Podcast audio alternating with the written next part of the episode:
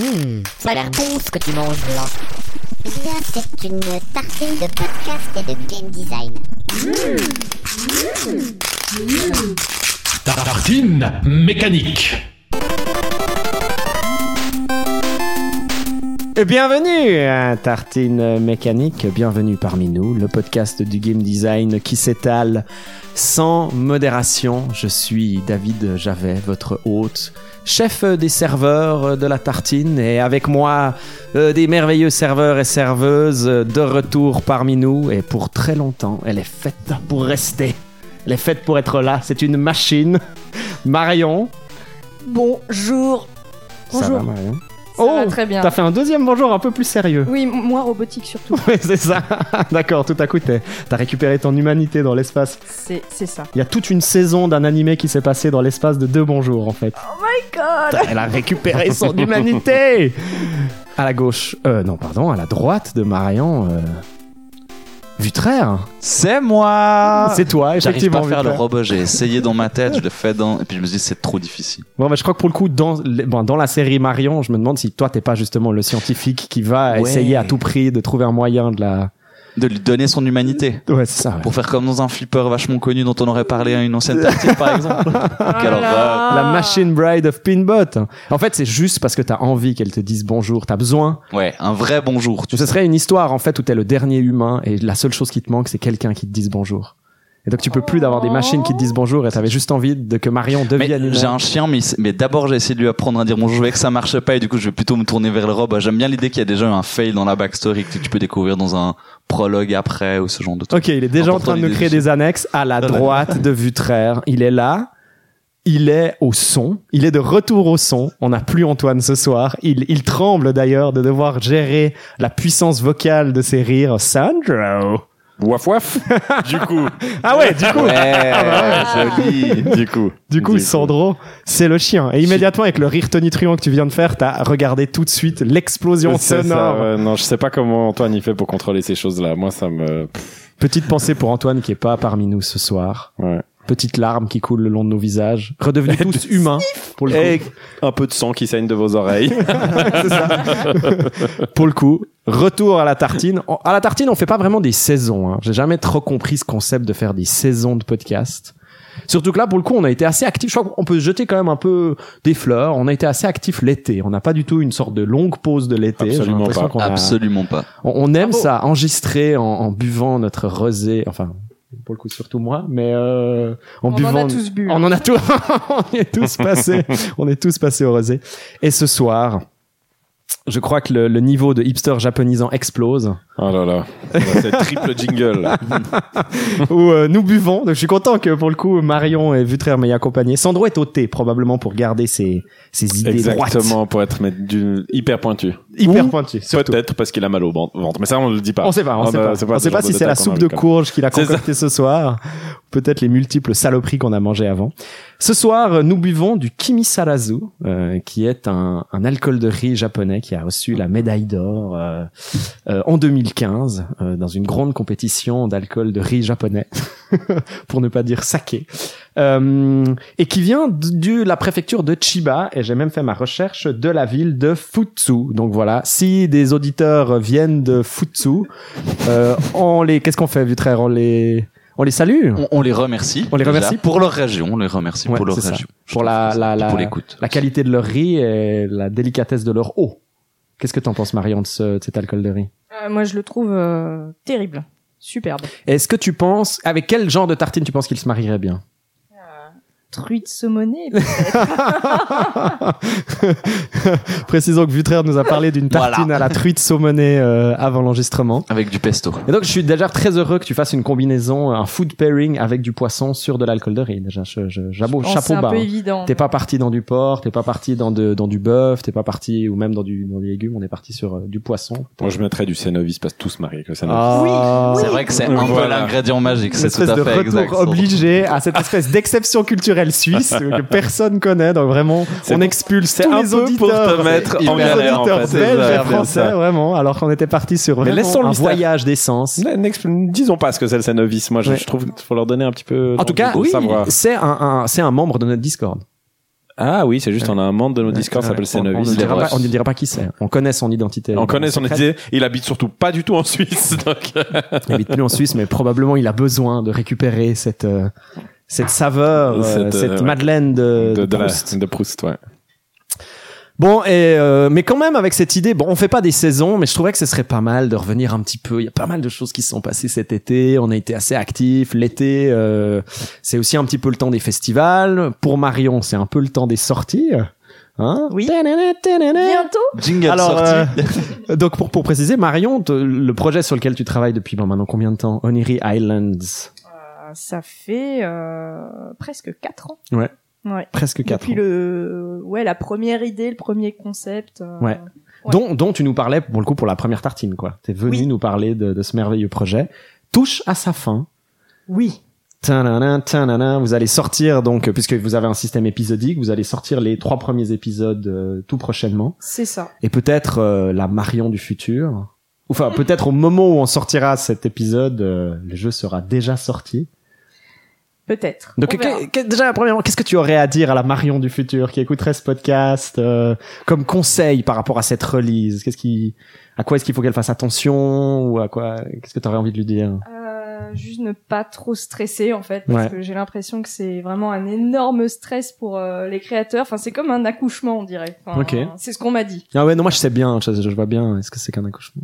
Pardon. non non mais vraiment enfin, oui pas trop stresser et se dire que enfin on a mis tout notre cœur dans le jeu Ah ouais. et, euh, et voilà quoi on a, C'est le a bébé, ouais. On sort le bébé, quoi. donc euh, il aura plein de qualités il Ouais. aura aussi des défauts mais je pense que ce sera Vraiment comme un bébé, j'adore. bah ouais vraiment c'est comme- ça et on l'aimera pour euh, pour tout ça quoi pour la somme de toutes ces choses Ok, donc tu lui dirais de pas trop stresser, de bien Voilà. garder son calme, ouais, puis probablement De se détendre un peu. ouais, de se détendre un peu, quoi, de prendre un peu de distance par rapport à l'objet, mais tout en le traitant avec sérieux. Je pense qu'aussi c'est assez important de pas dans une dans une release de pas trop partir sur le ouais c'est bon maintenant il est dehors je le touche plus quoi enfin j'ai plus envie de Ah, m'impliquer dans la com j'ai plus envie Ah non, de non, ouais, on ouais. peut pas. Enfin, c'est vraiment le début d'un autre chapitre. en ouais fait. c'est ça ouais, Enfin, ok. Parce que nous, le truc, c'est que c'est un, un jeu à la fois numérique et physique, parce qu'on joue avec des, des jouets connectés ouais sur ouais, une ouais. tablette. Voilà. Et euh, du coup, on a tous euh, ce challenge au niveau de la distribution. On Ouais, va avoir ça, à ouais. gérer, donc on... Enfin, le, le, le travail euh, ne, ne fait fait que commencer. Tout à fait. Voilà. Est-ce que dans les semaines qui, enfin pendant ce- cet été, est-ce qu'il y a une sorte de petite découverte que tu as fait, que ce soit en termes de game design ou même de, de création de jeux en général, une sorte de de, de, de, de petites choses, qu'elles soient positives ou négatives, mais vraiment quelque chose qui t'a un petit peu euh, une, une réalisation que t'as fait dans, dans ce processus un petit peu final de création, ou même dans dans d'autres prototypes sur lesquels tu, tu travaillerais? Un moment qui a été peut-être aussi un petit peu clé, euh, que ce soit en festival ou euh, trop dur. Euh... ah, je sais pas. Euh... Je réfléchis. Est-ce que t'as pris des décisions critiques, genre j'arrête de boire du café, je bois trop de café, Faut que je mange plus de graines de chia. ou faut que faut que je continue à jouer quand même un peu aussi au jeu des autres et que j'arrête de m'occuper trop du mien. Oui, oui aussi. Euh, alors peut-être, ouais, peut-être plusieurs choses. Euh, je me dis, enfin, je me suis dit, en me faisant la réflexion sur euh, voilà tout le chemin qu'on a parcouru, sur Oniri, sur euh, le processus de création même, que euh, en fait, euh, on se focalise vachement sur les détails. Ouais. Et enfin, quand on démarre un jeu, on va dire, et c'est toujours un peu difficile de euh, d'avoir la, enfin de penser à la vision d'ensemble en fait. Voilà. ouais, ouais. Et je pense que ça c'est vraiment le truc qu'on apprend euh, en faisant des jeux en fait. Euh, à De se libérer un peu des détails. ouais de se libérer des détails. Ils sont importants, Évidemment, mais au ouais. final c'est pas c'est pas là où, euh, où peut-être il faut mettre le plus d'énergie quoi. Je Ouais. sais pas. Enfin après c'est très personnel mais Ou dans le positionnement, toujours en gardant vraiment vraiment les détails, mais ne, ne, ne pas accepter mentalement de s'y accrocher trop voilà en fait. exactement De c'est les, ça. de les laisser aussi un petit peu. euh, Mm. Éviter que ça soit une priorité. Voilà, c'est ça. Oui c'est ça ou de se noyer dedans. De se Ouais. noyer, ouais. Voilà. Pour garder quand même l'intention de design originelle, que tout que tout aille dans la même direction, et puis donc garder cette vision d'ensemble. Bah, je pense que t'es aussi une grande partie du truc, c'est décider qu'est-ce qui a un détail et qu'est-ce qui l'est pas, Tout quoi. à fait. Et du coup, d'avoir cette cap, comme tu dis, cette capacité d'en sortir, puis de savoir discerner est-ce que j'en ai besoin, est-ce que j'en ai pas besoin, qu'est-ce qui se passe, qu'est-ce que je, qu'est-ce que je perds si c'est pas inclus. euh. Ça, je pense aussi, c'est un- une grande partie du taf, quoi. Je suis assez d'accord. ouais. Enfin les priorités quoi. Voilà. Et, et toi, euh, alors Vutraire, puisque, puisque puisque tu prends la parole euh, de manière totalement scandaleuse, sans avoir levé la main, sans savoir que Parce que, parce que mécanique, je, gens je, je, je dessinais, c'est pour ça. Je dessinais de la main gauche, c'est bien connu. Non, non, c'est pas du tout vrai. Il n'y a pas du tout besoin de lever la main pour que les gens prennent la parole. Sauf Sandro. Euh, mais, euh, mais euh, et toi, Vutraire, t'as as bossé sur plein de petites choses. Euh, on te va te retrouver aussi probablement tout prochainement dans deux, trois euh, festivals, euh, conventions et autres. Mais Ouais. cet été, est-ce qu'il y a vraiment un espèce de moment qui a été un peu clé pour toi dans ta pratique de game designer? Ouais, il y a un truc qui était chouette. C'est toujours dans cette, euh, qu'est-ce qu'on fait du feedback des joueurs? Euh, C'est toujours un truc qui est très difficile. Moi, avec Don Killer, qui, donc euh, le- un mon premier projet, qui est un jeu de, niche narratif hyper hipster en méga résumé. En gros, ce qui se passait Vous souvent. l'avez entendu en live, hyper hipster. Ah oui, non, mais c'est complètement, c'est complètement assumé. Ce qui se passait souvent, c'est qu'en fait, le- les gens qui avaient envie d'y jouer, J'ai de, de- excuse-moi. Oui, Don't Killer, le jeu des bobos, point d'interrogation. waouh, pas mal. Euh, bah, on le répondra lors d'un prochain podcast. Bah, disons, on le saura si à ton vernissage, en même temps, il y a la release d'une Ah nouvelle oui. bière, euh, d'une nouvelle Ouais, draft beer bien, ou je sais pas quoi. Si pendant ton vernissage de jeu, là, vraiment. Et puis, et puis, il y aura plein de gens avec des tatouages, et puis des trucs comme ça, tu sais. Et des-. Normal, ça dépend.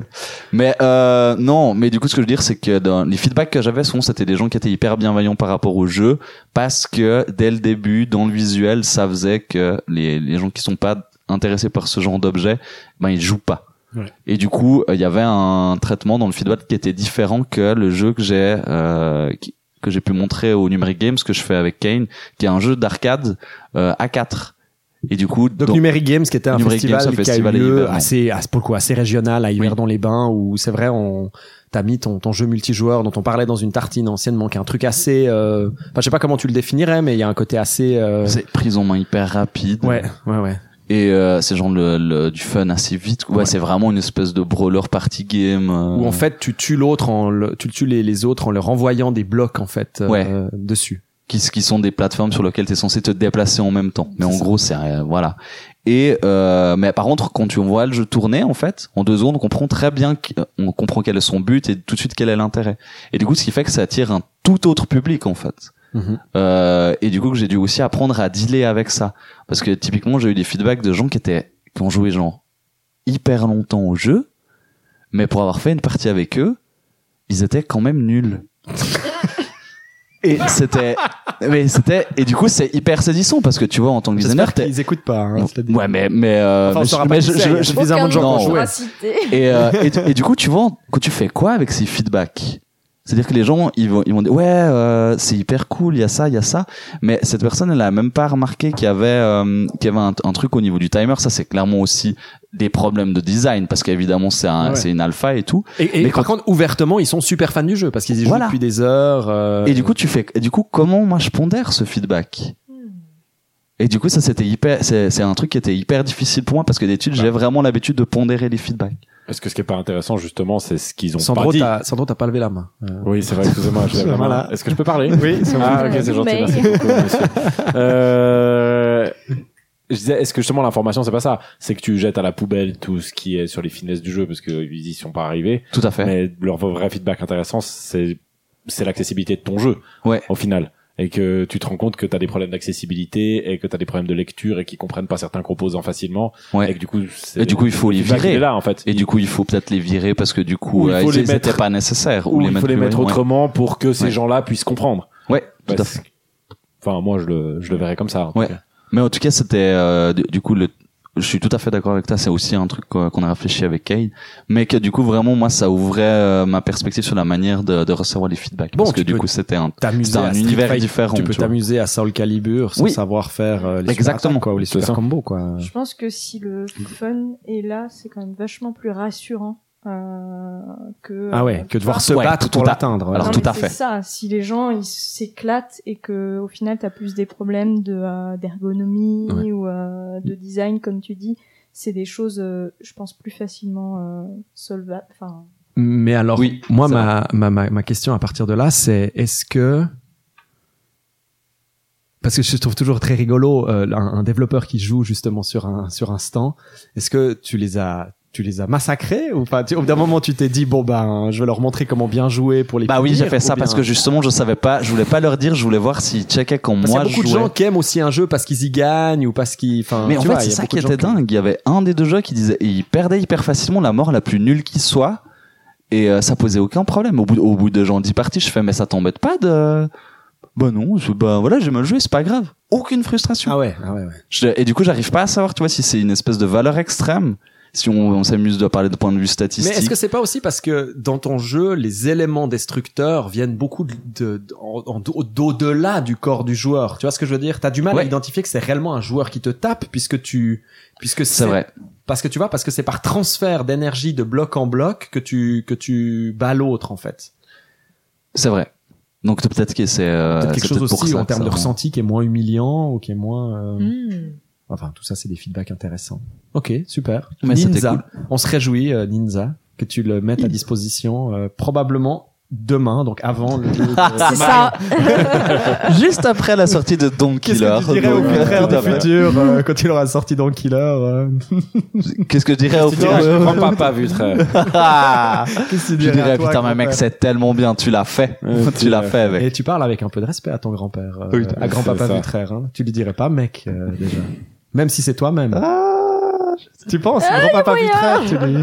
j'adorerais en tout cas Ouais. Pe- Peut-être qu'il sera aussi classe. Moi, je pense qu'à un moment, tu vas devenir bougon, puis ultra spécifique, Ah, tu- ultra. euh, Ah, genre à crever les ballons qui arrivent dans le ouais, jardin c'est ouais, ça? moi, je pense. ouais Parce que tu vas vouloir te créer un personnage un peu du. ça c'est vrai mais la, mais la nuit je vais aider des orphelins dans la rue tu vois ça il y a un truc hyper bien le, le jour Oh.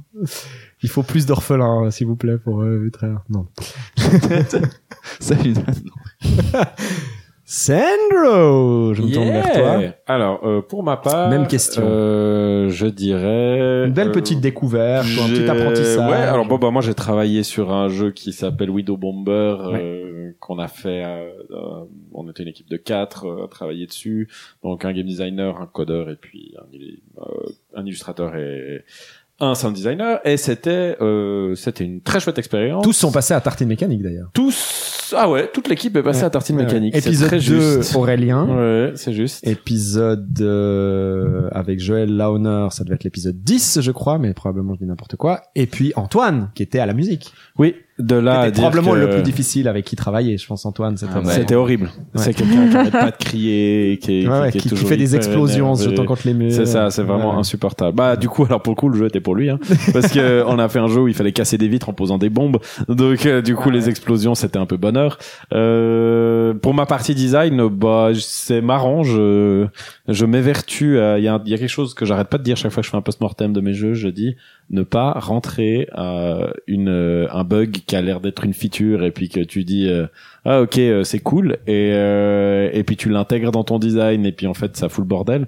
Et là c'est la troisième fois que ça m'arrive c'est la troisième fois enfin j'ai- les deux premières fois je m'étais dit fais attention et la troisième je suis nous retombé dedans. Donc, en gros, c'est une sorte de logique de tout à coup, il y a quelque chose qui se passe dans le système, qui, qui donne un truc qui est pas mal au démarrage, mais que tu questionnes c'est-à-dire que le c'est C'est qu'il y a Ah. quelque chose de trop naturel dans la manière dont tu l'implémentes. Alors il y a deux éléments. Il y a deux éléments. C'est que déjà il y a l'équipe qu'il faut prendre en compte, c'est-à-dire que que que- qu'on est là pour euh, en ouais, c'est tant aussi designer humaine, pour quoi. pour, pour, pour, pour, pour prendre les idées de tout le monde et puis en faire quelque chose, Ouais, quoi. Et du coup, là, c'est vrai que, c'est vrai que, hum, qu'il y avait, il y avait quelque chose qui parlait, euh, qui parlait pas mal à tout le monde parce que, euh, moi, mais c'est ça, c'est, c'est ça qui est paradoxal dans la position qu'on est parce que en tant que game designer, moi, j'avais déjà joué, je sais pas, 10 heures à ces protos euh, dégueux, mais enfin voilà, où, où le jeu fonctionnait un petit peu.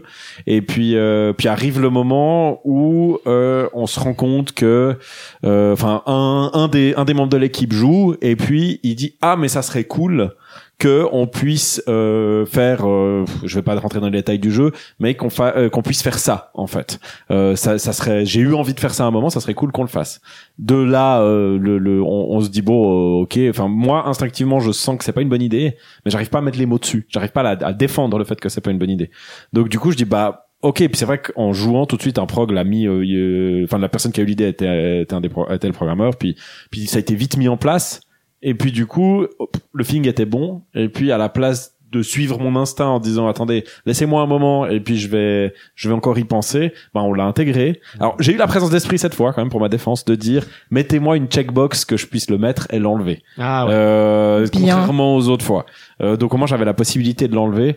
Et effectivement mais ça n'a pas empêché que pendant deux trois semaines j'ai tourné en rond comme un débile parce que je- ça marchait plus il y a quelque chose qui allait pas. Et, euh, et il a fallu que je fasse tout un processus jusqu'à remettre le doigt dessus en disant mais en fait c'est ça le problème et, euh, et, et ça va à l'encontre du fonctionnement du jeu de mettre ça dedans. Ouais, ouais, ouais. et euh, mais du coup j'ai de nouveau perdu. Alors quelque part c'est bénéfique parce qu'on comprend mieux son jeu quand on ressort de cette boucle.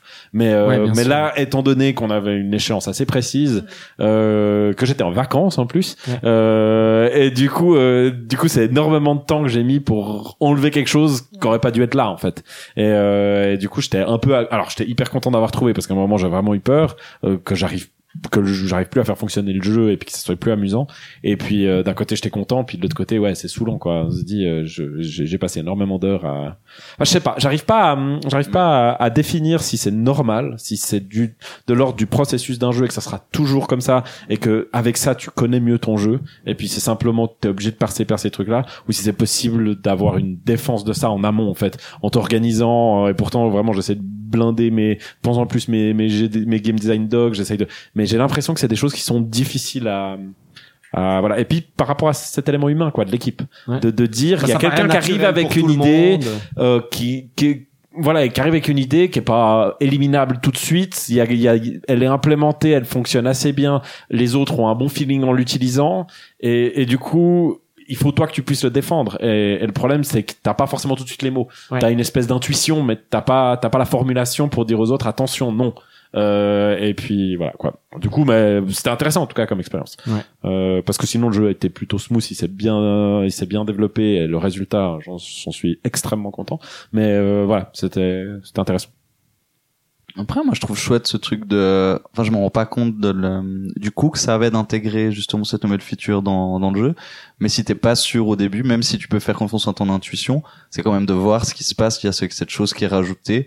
Bah, ça peut aussi, comme tu dis, ensuite t'amener à faire cette boucle. Alors peut-être qu'il y a le, le enfin, le défi qu'il peut y avoir, c'est de la réduire.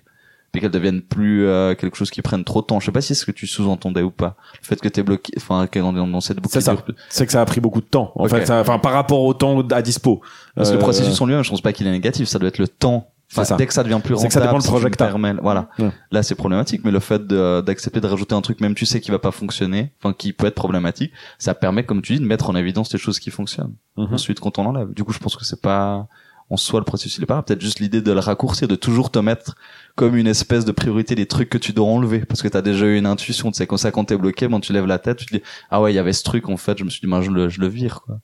Ouais, c'est bah, c'est un pas, peu. D'ailleurs, dans, dans mon game design doc, maintenant, je le change. Enfin, Ah. c'est-à-dire que dès que j'intègre quelque chose comme ça, j'ai un moyen de vous. Enfin, je vois en permanence ce que j'ai intégré et de et, et, et ce qui a été choisi, puis du coup, je peux les retrouver et puis enlever euh, pour avoir une vision de ça, quelque chose de Ouais. visuellement où c'est clair.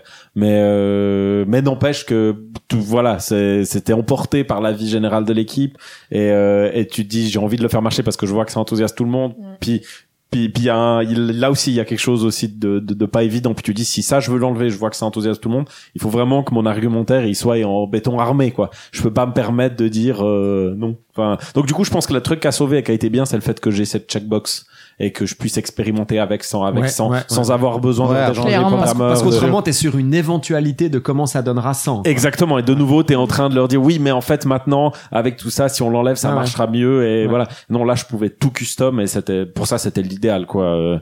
Euh, effectivement, j'ai eu, j'ai au niveau de la, de la programmation, c'était génial parce qu'ils m'ont donné euh, avec Unity les possibilités de, ouais. de- au fur et à mesure, ils me donnaient les possibilités de tout Puis- changer à la puis C'est volée. quelque chose que le travail sur le jeu de, de table, euh, le jeu de société et autres, t'apprend aussi beaucoup. C'est cette possibilité, même si on, on a des inputs d'idées que tu peux très vite implémenter dans un prochain test de prototype, ben tu peux aussi assez facilement quand même backtracker, euh, enfin revenir en arrière sur euh, sur des décisions en disant euh, peut-être qu'en fait cet input là, enfin cette proposition là, elle était peut-être pas géniale que ça, donc je vais refaire des parties encore trois, quatre.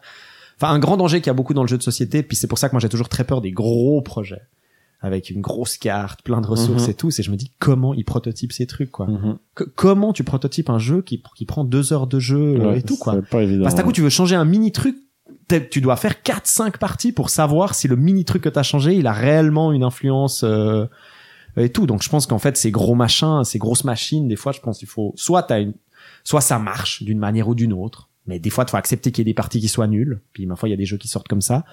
Soit il faut avoir une expérience euh, De fou. de quoi. fou quoi pour pour Mais pour c'est marrant ce que tu dis, euh, parce que c'est quelque chose, en, en, en t'entendant dire ça, c'est quelque chose qui ne m'arrive pas sur mes jeux, euh, mes jeux de société, mes jeux de table. Enfin, c'est quelque chose. ou alors tu résous plus vite peut-être. En fait, non, mais c'est que, en fait, je pense que de toutes les fois, c'est pas arrivé de moi. C'est- c'est- ces éléments qui sont entrés, c'est des éléments qui sont arrivés de gens extérieurs. Ouais. Et quand je fais quand je fais des jeux de société, je suis tout seul. Ouais. Et, euh, et du coup, je pense que c'est vraiment quelque chose de lié à la composante équipe qu'il faut apprendre à gérer, qui est Mhm. quand même très différent euh, que quand tu bosses seul. Où au final, euh, bah, j'arrive plus facilement à filtrer mes idées euh, qui vont où je sens que c'est casse-gueule parce que je, au final, je, ouais, effectivement, je fais fonction, je fais en fonction de mon instinct. Ouais. Donc, euh, donc peut-être que, mais ouais, j'ai pas eu ça en fait. Ce- j'ai pas rencontré ce problème-là. Donc euh, voilà, c'est intéressant, c'est intéressant. Euh, comme quoi, le ce, ce, ce métier de game designer, il est il est vraiment, il change, il peut changer vraiment de forme quand quand voilà quand tu travailles en équipe. euh, Ouais. C'est c'est vraiment. euh, Ouais, ouais, puis la clé dans ce que tu dis, c'est vraiment toujours de, de, de, de, de, de donner, de demander au programmeur de te créer quand même toujours des clés pour revenir en Mhm. arrière dans les décisions, quoi. Et pour pouvoir tester les différents, les différents, euh, les différents systèmes, quoi. Ouais. De pouvoir vraiment toujours, parce qu'effectivement, après, il y a un problème humain de demander au programmeur de faire un travail supplémentaire pour enlever les éléments, euh, qui ont été rajoutés de manière naturelle et qu'en fait t'as envie d'enlever, tu vois. Donc plutôt que le programmeur il puisse avancer sur le code et sur le reste du jeu, tu lui demandes de, mhm. puis un peu c'est comme euh, attention là je vais comparer les programmeurs à des chiens mais c'est les, les chiens ils détestent. Ouh. Non non mais enfin puis même je pense les êtres humains j'ai l'impression qu'il y a vraiment quelque chose aussi physiquement on n'aime pas revenir en arrière quoi on n'aime pas faire demi-tour quoi il y a quelque chose de, de Mhm. désagréable dans le mouvement dans Bah, surtout si t'as fourni de l'énergie pour produire un truc en plus, mais non, finalement, ça sera pas utilisé. Ouais. Ouais. Ça, c'est toujours un peu dur, quoi. Ah, c'est surtout pas je, je m'excuse pour les programmeurs c'est surtout j'ai cette image de, de mon, mon chien à l'époque et je me souviens toujours de son visage quand tout à coup il réalisait. Il faut toujours trouver des trucs les promenades qu'il faut leur faire c'est toujours des programmes en cercle en fait où ils ont toujours l'impression qu'ils progressent à travers des nouvelles odeurs. Faut jamais faire un truc en ligne où tu repasses après par les mêmes espaces qu'ils ont déjà reniflés en fait il, la moitié du temps tu vois qu'ils sont réellement profondément déçus quand tu ils te regardent ils se disent non mais attends euh, Et c'est quoi l'arnaque? là-bas il y a de Euh, l'odeur il y a peut-être des nouveaux chiens il y a et tout. avoir. Donc il faut toujours penser circulaire, quoi. Et ça fait que tous tes tous tes déplacements, même si tu. Je pense que t'as pas mal raison parce que maintenant que j'y pense, effectivement, quand tu bosses seul, que t'es, moi j'ai aucun problème à, à que t'es complètement mon travail parce que c'est le mien. Ouais. Donc c'est vrai que t'as ce rapport-là où tout d'un coup tu te dis bah, en fait j'ai peut-être même pas relevé ce problème-là parce que quand c'est mon travail, je me dis ok bon ça marche pas, poubelle et Ouais. puis next. Euh, alors que c'est vrai que quand t'es en équipe, bah, ça- tu, tu, tu enlèves le, le travail de quelqu'un d'autre, donc ça te force à avoir quand même beaucoup plus d'égards euh, pour, euh, Ouais, ouais. pour, et euh, tout pour- ça, c'est aussi du temps, de discussion, d'argumentation, de justification euh, et tout. Ouais, ouais. Et, et pas que je sais pas de sous-entendre c'est pas agréable pour moi c'est quelque chose d'extrêmement agréable j'adore cette dynamique d'équipe et des fois ça amène justement des choses aussi ou des fois c'est complètement out of the box Euh, là je je design un autre jeu même euh, en jeu de société avec euh, avec un avec un ami qu'on a fait à deux et euh, et honnêtement euh, c'est c'est ça amène des idées où tout d'un coup toi-même tu tu tu t'y aurais jamais pensé et c'est des idées géniales donc ça Ouais. marche dans les deux sens hein Ouais, c'est pas mais Ouais. c'est juste pour c'est une, nous c'est une nourrit aussi. expérience vraiment différente en fait Mhm. c'est c'est vraiment très différent Merci, merci pour tous ces partages. Euh, moi de mon côté, je dirais, euh, j'ai plusieurs choses, j'ai- j'ai- mais j'ai fait cet été, ça a pas mal été consacré aussi à de l'événementiel, donc je dirais plutôt un truc en lien avec de l'événementiel. Euh, donc euh, l'événement dont parlait vu très avant, donc les numériques games où j'ai participé en partie à, la- l'élaboration de tout ce qui était euh, tout ce qui était jeu. On avait une grande grande série de flippers, de, de, de pinball qu'on a fait venir de, de Belgique. Et, euh, et la, la sélection pour le coup qu'on a pu faire était euh, assez large avec des, des numériques, des alphanumériques, euh, des mécaniques et autres. Et euh, vraiment ma réalisation, parce que j'ai vraiment pu voir la lignée des flippers et les gens qui jouaient, c'était plusieurs choses. C'est déjà quel est le flipper qui marche le mieux? Vraiment identifier qu'est-ce qui fait que le flipper il marche, que les gens ils restent, qu'ils ont envie de continuer à scorer, de marquer et tout.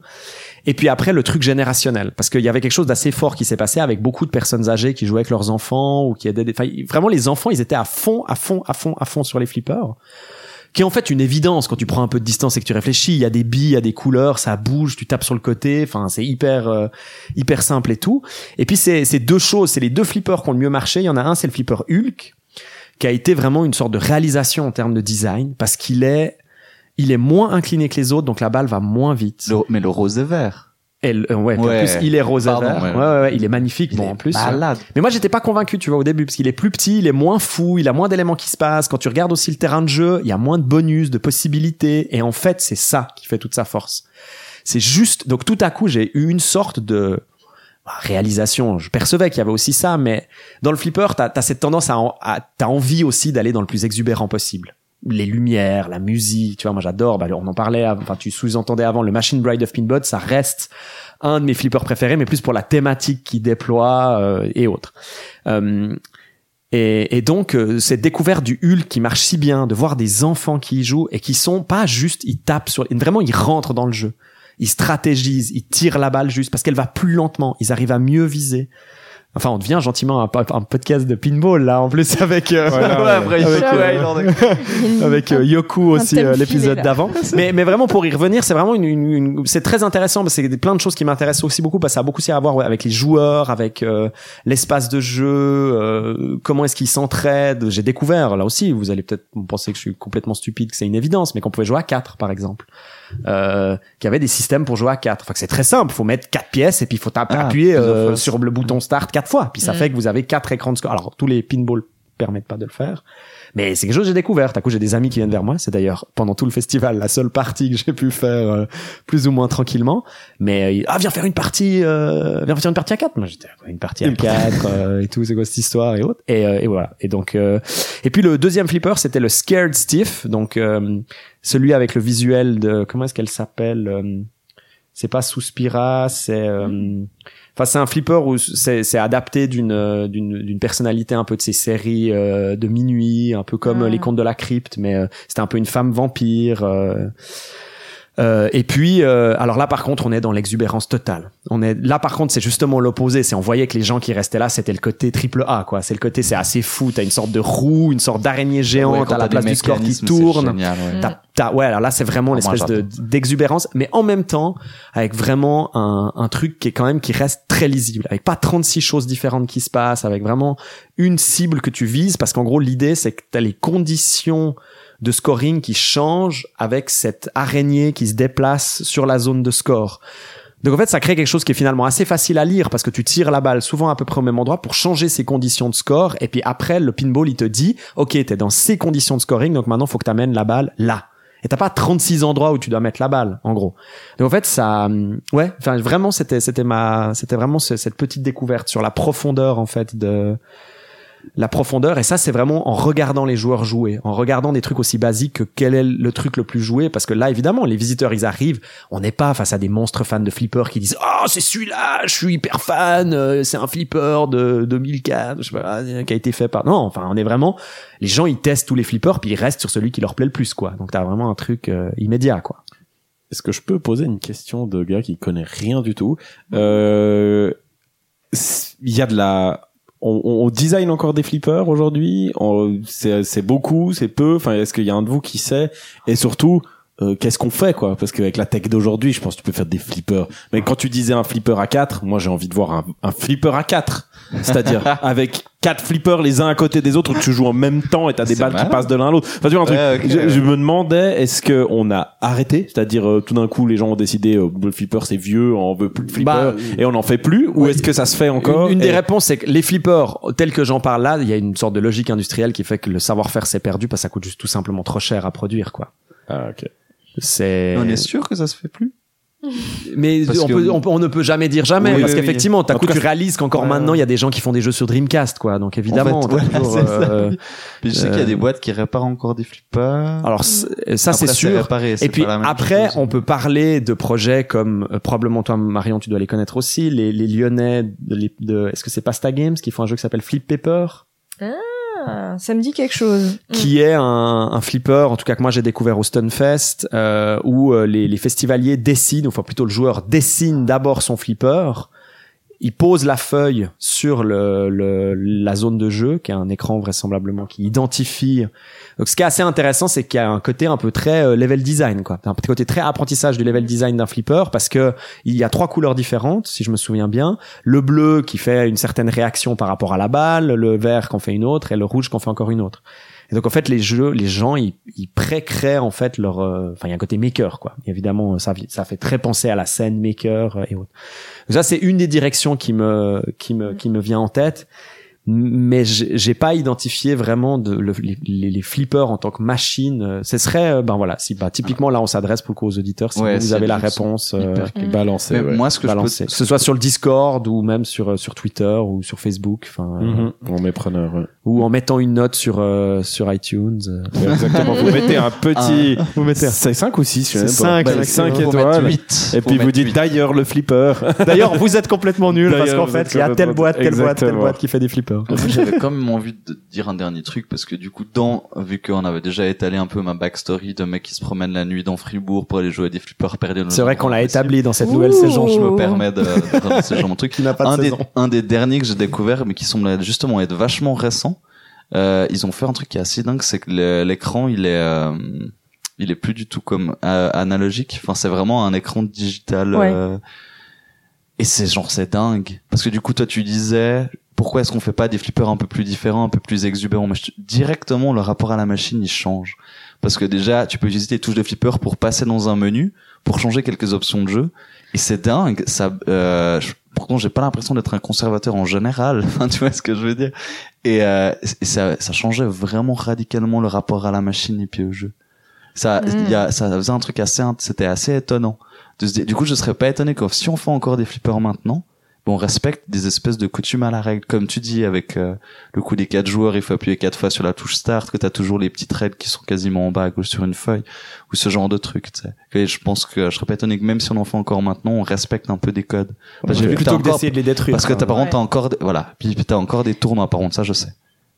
T'as encore des tournois. Parce que je vois un système à la, bah, tu sais, euh, les, de- tous les systèmes de puzzle game un peu euh, à la, euh, comment il s'appelait, euh, truc Street Fighter, là, euh, le, le puzzle game, euh, ah, Puzzle Fighter, Puzzle genre Fighter, truc ouais. comme ça, où tu, où il y a, t'as, t'as, t'as un flipper où tu, si tu déclenches des trucs, ça fait tomber des, des trucs de l'autre côté, tu perds des points pour chaque bille. oui. Ou tu vois, des, des trucs comme ça, ça, ça me ferait hyper envie, en fait. C'est pas faux. je trouverais Ouais, ça ouais, hyper ouais. cool, mais, tu pourrais même le garder euh, assez mécanique, mais, en fait. Mais machiniquement alors. Ouais, complètement machiniquement, double- mais simplement que tu as une information euh, qui passe euh, Ouais. via réseau, wifi, Ouais, ouais. machin, enfin une connexion sans fil entre les deux flippers, mais ça déclenche ensuite des actions Ouais, ouais. mécaniques dans le flipper.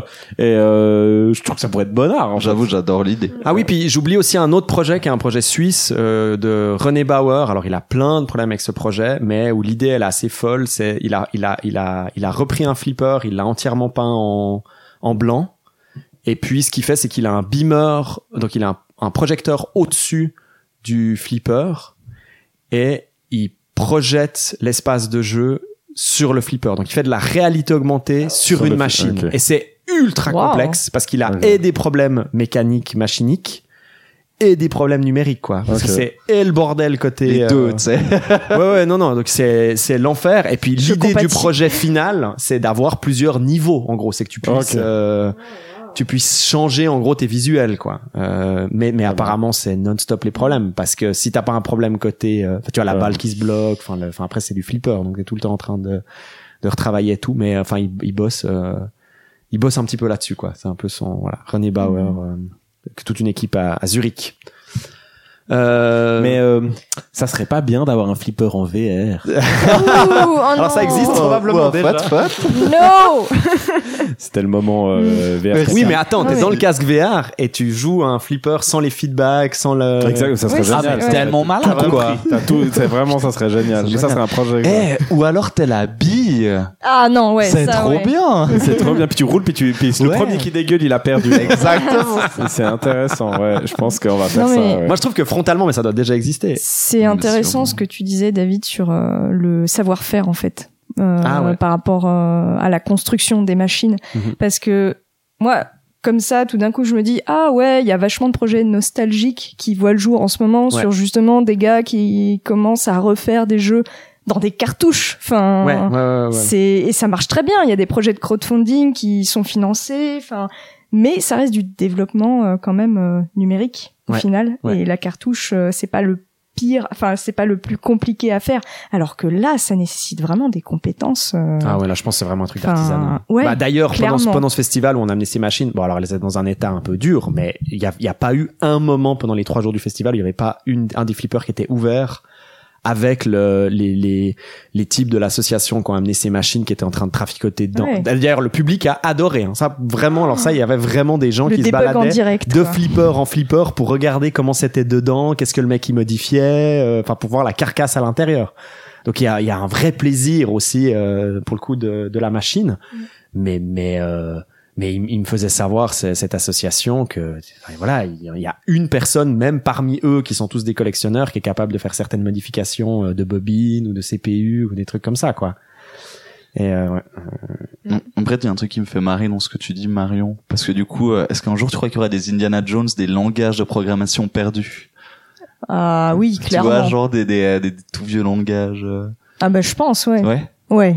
J'avoue, je m'y connais peu en prog, mais j'adore l'idée. euh. Une sorte de langue morte. Ouais, voilà, mais exactement. De la en fait. programmation, trucs, euh, ouais. bon, déjà le flash, un peu.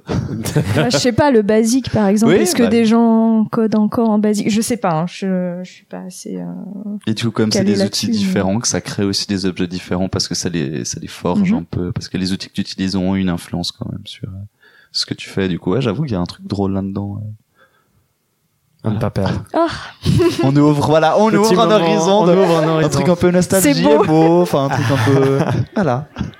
Eh bien, je vous propose un petit intermède musical.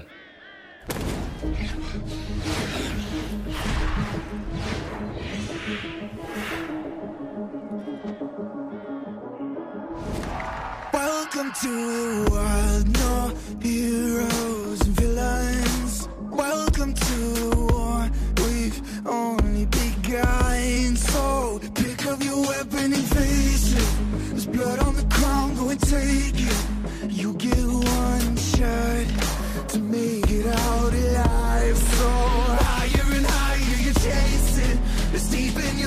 go and take it.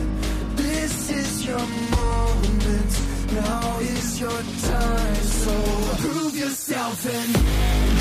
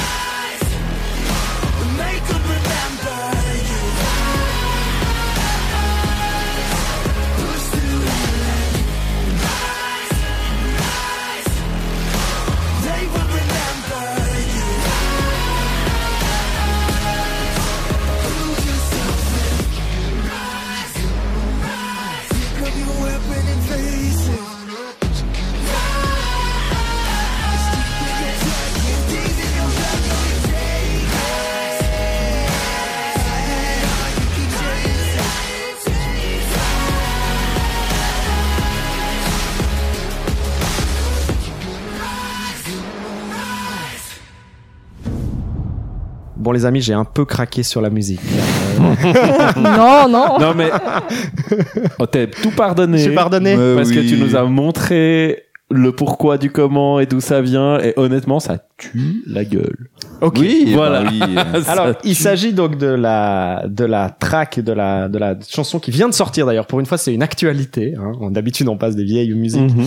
euh, qui s'appelle Rise, euh, qui est en fait euh, bon alors faut vraiment voir le clip. Hein. On vous invite à aller voir euh, pour le coup le clip, qui est en fait le le, le clip musical. euh, J'ai appris d'ailleurs parce que moi, faut savoir, je suis pas du tout un joueur de League of Legends. Euh, ils en sortent un en fait pour annoncer en fait leur leur tour en fait qu'ils appellent Worlds. Donc les mondes avec un S pour League of Legends et le clip il est fait par un studio d'animation français et c'est moi je trouve vraiment vraiment malade. Puis après bon je dois vous avouer la track il y a une petite saveur un peu euh, teenage euh, power Ouais, rock fond, euh, et tout. On sent bien on est beaucoup dans une il y a presque quelque chose de martial hein. au final c'est peut-être aussi ça qui fait que ça marche. J'y réfléchis un peu maintenant. Je pense maintenant en fait Ah. le côté martial un peu. Il y a un côté très euh, enfin ce qui est fort dans le clip c'est que tout vient se mélanger. C'est à la fois ils veulent faire un clip qui qui qui raconte cette histoire d'un tournoi puis c'est le tournoi League of Legends donc c'est aussi dire aux nouveaux joueurs vous pouvez vous hisser plus haut que les plus grands des plus grands. Puis donc c'est un personnage qui monte une montagne euh, euh, et puis en montant la montagne il combat contre euh, enfin il affronte différents euh, Ça, ça sent les les meilleurs shonen quoi. Ça, ça Ah ouais, ouais, très, trop. euh, Ouais. Très ouais effectivement. euh, super bien animé euh, donc euh, sanctuaire euh, des ouais, chevaliers c'est ça. Puis on est, ou- ouais, c'est ça. Puis on est sur une sorte de montagne où on voit en gros des anciennes batailles entre des titans. Enfin, ils ont créé vraiment tout un univers visuel assez fou. Enfin, ils ont fait un travail assez. On voit le budget pour le coup derrière. Là, on le, on le Ouais. sent bien. Et puis, ce qui est assez fort, c'est ce que je vous disais. Si vous regardez le clip, c'est et puis c'est pour ça que ça m'a parlé. Puis je me suis dit pourquoi pas en parler aussi un petit peu dans la tartine. Euh, c'est que je trouve assez fort parce qu'il y a tout qui vient se mélanger. À la fois, ils ont cette cette thématique de la montagne qu'il faut monter pour dépasser les plus grands et en même temps le personnage principal du clip bah il affronte les champions de League of Legends Donc, ouais, coup, puis moi ouais, mais je préciser- découvre les visages des champions de League of C'est Legends. Et puis c'est quand on précise les champions, c'est pas les personnages qu'on joue, c'est vraiment Ah ouais. les joueurs qui jouent les champions. c'est les ça joueurs. Les champions du monde. Et, et ça, c'est qui, Voilà. qui sont, en fait, leur visage, il est calé sur leur personnage préféré du jeu.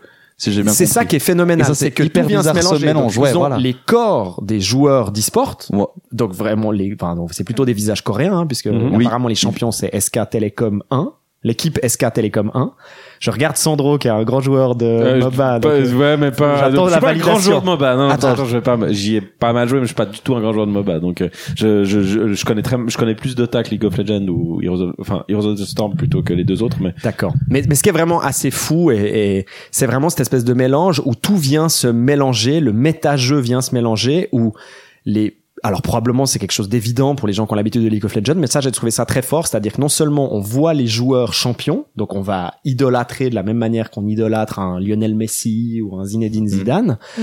et en même temps vient se mélanger dans le clip les, les champions donc du jeu de League of Legends que les personnages, enfin que les les sportifs e-sport ont l'habitude de jouer, enfin pour lesquels on les connaît. Ouais, leur main, comme on Voilà, leur main, leur personnage Ah, ouais. principal. Et donc, il y en a un, ça va être un magicien. Donc, dans le clip, on va le voir faire des attaques magiques. Un autre, ça va apparemment plutôt être un type qui tire euh, et autres. Donc, on le voit, euh, on le voit tirer. Enfin, vient un peu se mélanger dans le clip de, de manière, moi, que j'ai trouvé assez, assez surprenante. À la fois, euh, ce réel de la compétition et puis à la fois tout cet univers du jeu et tout vient un peu se, se clasher. Il y a un moment que j'adore, euh, puis c'est là où ça m'a fait réaliser ouais. que j'étais pas en train de regarder un simple clip. C'est le moment. Alors heureusement ils attendent un peu la fin du la fin de la vidéo pour le faire, où on voit que sur un des le grand méchant final, qui est apparemment le super joueur euh, de League of Legends, il a vraiment le logo SK Telecom. Puis quand tout à coup vous, êtes dans un univers Ouais, de fantasy, incroyable. puis vous voyez quelqu'un où c'est marqué Telecom sur son bras. c'est un peu étrange. Ouais, Et puis le plan, il Hein est hyper forcé, euh, il dure Ah ouais, un seconde et demi par rapport au rythme Bon, du reste, c'est qui hyper a, bizarre. qui a sponsorisé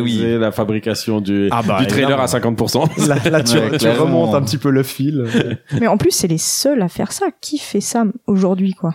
Enfin, De- mettre en point. avant ces joueurs, enfin les, les champions. euh, Bah tu vois qu'il y a tout un- pour le coup dans, alors là il y a dans la une- mythologie du jeu, quoi. Ouais, il y a tout un enjeu de metagame, d'amener aussi des nouveaux joueurs, parce que toute quoi. la boucle narrative du clip, c'est aussi, ben, une fois que le héros il arrive au sommet de la montagne, il y a Mm. tout plein d'autres, on voit tout plein d'autres joueurs venir le défier. Donc il y a cette idée un peu de la boucle éternelle de l'affrontement euh, Mais- sportif en fait. Mais c'est vrai que c'est rare cette idée que t'inscris dans la mythologie de ton jeu Mhm.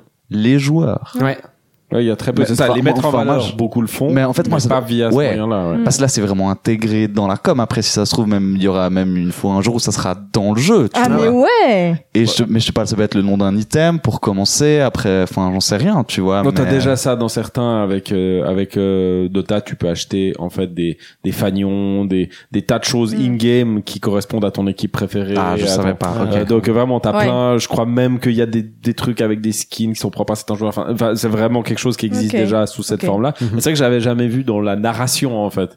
L'idée de faire un trailer narratif et puis dedans tu tu les Ouais. tu crées tu mixes les les, les héros avec euh, Oui, avec puis- leur euh, Ce qui est particulièrement intéressant pour nous, c'est vrai, c'est qu'ils utilisent vraiment les mécaniques des champions. Enfin, les Ouais, en plus, ça, c'est cool, ouais. personnages principaux sont utilisés dans la narration des combats, quoi. mhm. On, on comprend très vite, ok, lui, c'est plus, il est plus sur un personnage de tir, lui, il est Mhm. plus connu pour être sur un personnage magique et tout. Enfin, voilà, pour le coup, là, je, je vais pas plutôt dans le détail, mais enfin, vraiment, la, la, la clarté aussi de l'information qui, qui, qui, qui arrive dans ce clip, c'est assez. euh, Si ça se trouve, enfin moi je, je joue pas assez à League of Legends pour le savoir, mais si ça se trouve dans le clip, euh, il y a même des stratégies des joueurs qui sont mises en scène Ouais, en ouais. question, Ah ouais, qui ouais. sont ou mis des en grands scène qu'ils ont fait dans Voilà, certains exactement. tournois. Ouais, à fond. Ouais. Sûrement, ça se trouve, ouais. euh, ça se trouve c'est le cas quoi. Ah ouais. Moi, je me demande si un jour ils feront ça typiquement avec des jeux de simulation sportive. Tu vois, un FIFA. Imagine le truc qui veut plus rien Ah, qui dire. c'est qui comprend plus la rien. tu vois. Tête du joueur en Voilà. vrai qui a imité Mais t'as les le pieds de Zidane. sur, sur son sur son Ouais, modèle c'est 3D. génial. Parce qu'il le joue méga bien, tu vois. C'est un, un joueur super connu de FIFA 19 qui est sur le corps le de Lionel Frankenstein, Messi parce qu'il est connu pour jouer Lionel Messi. Oui, voilà, tu vois. Excellent. Et t'as des icônes qui viennent complètement se mélanger, fusionner et tout. Les sponsors sur euh, la poitrine et tout. Mais des sponsors qui ont rien à voir avec, pour le coup, les sponsors de la Coupe du Monde, mais plutôt les sponsors, Les sponsors- de FIFA 19. voilà. Ou préféré des joueurs. Enfin bref. On est impatient. Probablement, c'est le moment où il y a des portails dimensionnels qui vont s'ouvrir. Ça va Euh, Il y a euh, il y a ouais. des monstres incroyables qui vont survenir et ça sera la fin du monde. Je pense que c'est le moment de la fusion totale des univers où, On se réjouit. enfin, dans notre morne quotidien.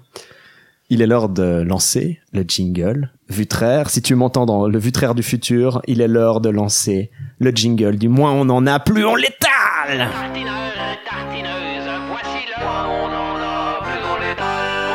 Oh yeah.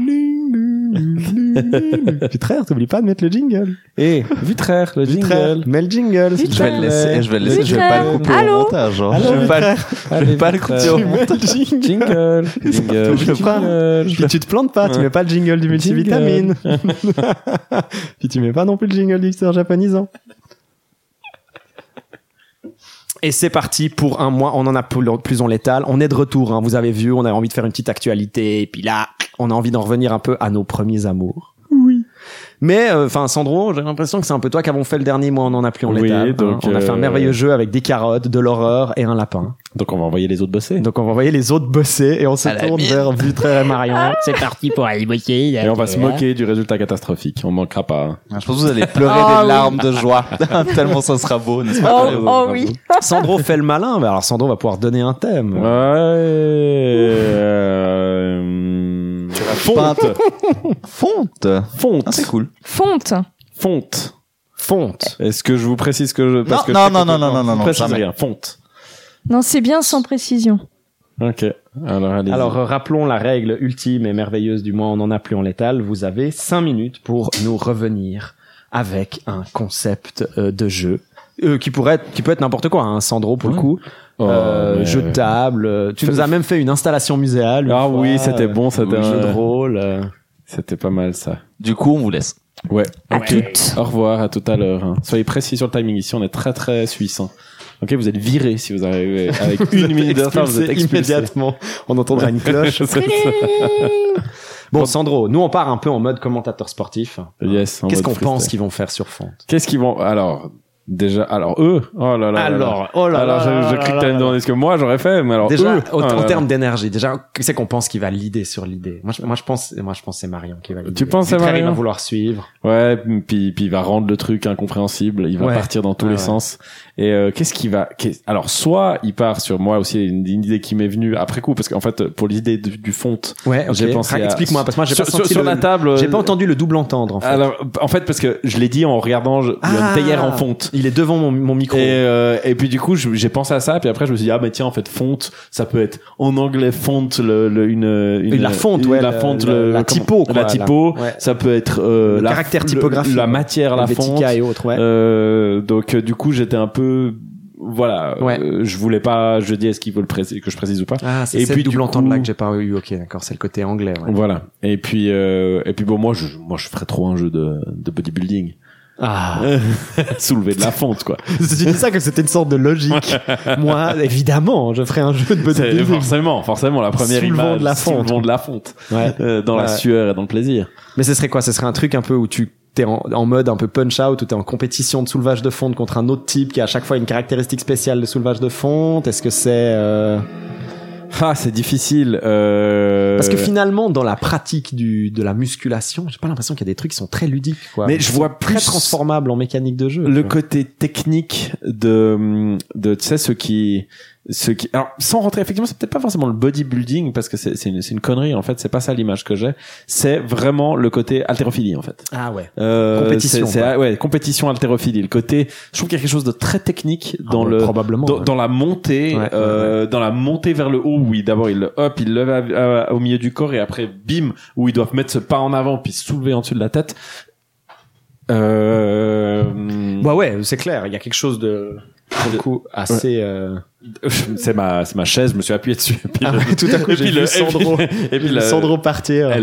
C'est génial parce que tu parles de contrôle du corps, d'haltérophilie et tout à coup ça fait. et on voit que le mien n'est pas très au point mais bref je trouve que dans la transition euh, il y a Moi, j'ai l'impression qu'il y a une mise en danger constante. Tu vois, j'ai l'impression que les types, s'ils bougent mal, ils Ouais. ont leurs genoux qui pètent, ils ont leurs épaules qui pètent. c'est ça ils ont cette espèce de ceinture là Ouais, t'as une sorte de tension Mhm. totale, une sorte presque d'obligation où ils sont dans une sorte dans une mise en danger constante, donc t'aurais assez envie de faire un un jeu euh, un jeu sur ce là-dessus en fait un Ouais. jeu d'adresse sur le sur sur manager l'effort pour pouvoir arriver en haut et j'aimerais juste mieux comprendre justement les ce qui faudrait s'intéresser. c'est ouais. ça à, le- à leur difficulté Déjà de... quelque chose d'aussi basique de euh, est-ce que c'est eux qui rajoutent les poids ou est-ce que c'est par séquence qu'augmente tu vois dans les compétitions est-ce que euh, c'est eux qui disent non non moi cette fois je me fais du 180 euh, parce que j'ai envie d'impressionner les juges Est-ce que c'est comme le saut en hauteur où vraiment bah tu tu commences puis après tu rajoutes tu rajoutes tu rajoutes tu rajoutes tu rajoutes ouais moi j'ai l'impression que le c'est plus haut ça, quoi. quoi. c'est celui qui tient le plus haut plus ouais, longtemps qui est celui euh. qui met le est-ce qu'il y a une note d'élégance ou quelque chose dans ta montée ou est-ce que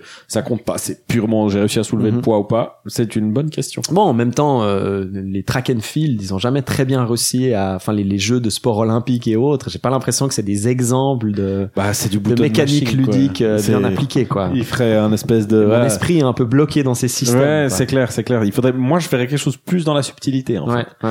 euh, que que dans ce ou alors tu peux partir sur effectivement si on revient sur l'idée de bodybuilding sur le training quoi. Ouais. et puis euh, et puis suivant comment tu décides de train ton ton gars en soulevant justement de la fonte en faisant des exercices puis après il y a le moment de résultat où où il va devant les juges et puis il fait des Est-ce qu'il y aurait pas quelque chose aussi de rigolo à faire avec t'es un coach dans une salle de muscu et puis ah. tu sais j'aime bien aussi ces concepts Euh, t'as un, un jeu qui m'intéresse beaucoup auquel j'ai toujours pas joué un jeu de société qui s'appelle Bargain Quest où tu joues pas les héros mais tu joues le le, le mec du le marchand d'armes qui doit s'arranger pour vendre aux héros euh, crédules les meilleurs à la fois à se faire du blé parce qu'il doit quand même survivre donc ça c'est chaque joueur a son magasin si. Mhm. c'est un jeu qui a été kickstarté donc d'où ma tristesse en fait de enfin c'est c'est problème de ces jeux de société puis en plus il est que américain donc en Mhm. plus il faut le commander avec des des frais de port et autres mais enfin bref l'idée c'est vraiment euh, tu tu gères un magasin et puis euh, il y a cette espèce de, de joli équilibre entre il faut vendre pas des armes trop merdiques aux, aux héros parce que après il y a une deuxième séquence où ils doivent taper sur le monstre actuel qui est en train d'attaquer le village donc faut Mhm. tu vois, faut quand même leur vendre des bons trucs. Euh, surtout si le héros que t'as équipé, ben c'est lui qui arrive à battre le monstre, tu vois. Euh, et en même temps, faut quand même te faire du blé, tu vois. Donc tu peux pas non plus le foutre dans ton magasin parce qu'en gros c'est une mécanique où tu vas mettre une arme Mhm. ou une ou plusieurs armes dans ton magasin et les héros c'est des cartes qui vont se diriger vers tel ou tel produit suivant leur Oh, argent, suivant ce qui les Ah. intéresse et tout, tu vois. Et, euh, et est-ce qu'il y aurait pas un truc rigolo à faire où t'es le coach d'une salle de musculation et faut pas pousser les gars trop loin? Parce qu'autrement ils se blessent ou Hum, Et puis tu dois une sorte de un management, ton- euh, mais un truc très de- minimaliste où en gros t'es que dans le allez allez allez allez, allez. Est-ce que là lui tu le pousses à essayer de soulever du 120 aujourd'hui tu vois ou euh, Ouais, pour pas qu'il craque et puis pour euh, ouais, pour perfectionner. une sorte de Tamagotchi évolué mais avec, avec plein de bodybuilders. Mais tu sais, ça me ça me rappelle aussi ce jeu qui était sorti euh, euh, avec des bodybuilders qui était sorti sur Wii, je crois, Mhm. où euh, c'était des bodybuilders qui couraient après quelqu'un qui leur avait volé un truc ou je sais pas trop quoi. ouais Et puis ils devaient passer à travers des murs. Puis toi, avec tu, tu tenais la, la manette de la Wii, puis tu devais Ah, puis tu faire devais les faire gestes les pour passer à travers. Les- voilà, les trous, exactement. Le les gars trous. qui, ouais, exactement. Le gars passait partait devant toi, puis il faisait des trous dans les un murs. toi, côté tu devais un côté très. Looney Tunes euh, Exactement. Qu'est-ce que c'était drôle. reproduire les formes ouais ouais ça c'était une bonne utilisation c'était une bonne utilisation de la manette. typiquement, on aimerait bien que ce soit sur Kinect, ça, limite, quoi. Ouais, c'est pas c'est une reconnaissance des corps qui est encore meilleure. Mais pourquoi ces idées, ils les ont eu sur Wii et pas sur, Euh, c'est clair. pour sur, euh, chez Microsoft, quoi.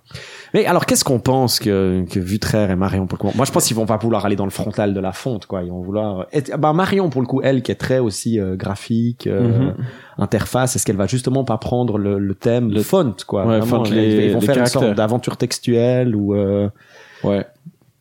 Effectivement, ça, ou effectivement le côté, euh, le côté un peu euh, saugrenu de, de Vutraire va peut-être l'emmener vers justement le bodybuilding, vers cet univers un peu Ouais, c'est vrai taré. que Vutraire, on l'imaginerait partir là-bas. ouais. Ouais. Euh, à voir, à voir. Un, un truc que j'aime bien dans ton idée de font, c'est moi ce qui me parle beaucoup quand tu dis font dans tout ce qui est textual adventure, c'est j'ai l'impression qu'un truc qui est très fort dans les dans les visual novels.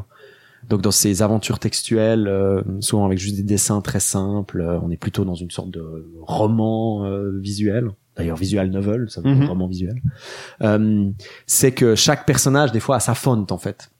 Euh, et qui te permet déjà d'avoir un accès immédiat. Il y a une sorte de, de, de, de- texture Mhm. de la font, tu vois. Mhm. Tu vois que le choix, il est aussi assez crucial. Est-ce que Mhm. c'est, elle est plutôt arrondie, douce euh, Ouais, Des fois, c'est des trucs qui sont super obvious, tu vois. C'est un peu le, le personnage un peu étrange, donc ils font un truc qui fait un peu Halloween ou je sais pas quoi, avec un peu des, un peu là, t'es là, ok, ça c'est trop frontal, tu vois. Mais aussi les jeux avec les emojis. Mais là, à euh, part ça, il y a une subtilité de design de fou euh, qui rejoint un peu, un peu des fois, bah voilà, nos, métiers. euh, euh, J'ai eu l'occasion de discuter avec euh, avec euh, avec des gens qui font de l'imprimerie euh, old school à l'ancienne sous presse. Et, euh, et du coup, on regardait un petit peu les, les justement les différents les, bah, les différents euh, polices qu'ils avaient. C'est Ouais. ça le terme en français, c'est Ouais. police. ah oui. Et euh, On a mis le temps, hein. On a mis le temps. hein. Il est où là. Ah, Six D'ailleurs, je regarder le timing, ils sont en train d'abuser Ouais. à fond la caisse. Voilà, ça m'étonne Là, tout de suite, il y a des Ah pénalités. non, ça hein. sent le fiasco. Ça Ah sent ouais. le fiasco. Ouais, là, on va Non, taper, on va se mettre à taper contre le mur contre le mur pour les faire venir. Non, c'est un, c'est un scandale. Et euh, effectivement, on parlait de, de, de- du design de ces polices Ouais. et ils montraient un tiroir d'Helvetica machin, mais alors l'Helvetica bidule et puis les petites variantes 40.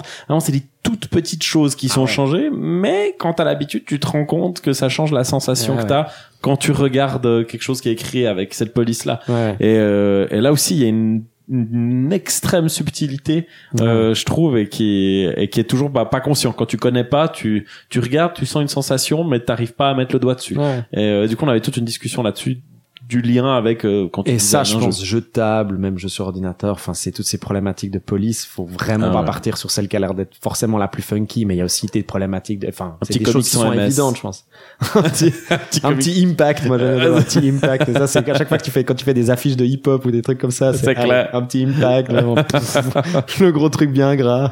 les gros classiques. euh, Moi, justement, dans ce prototype, euh, dans ce prototype que je suis en train de faire, un prototype que je suis en train de faire, si jamais, euh, cher auditeur, qui, qui a un prototype où ça, ça bastonne.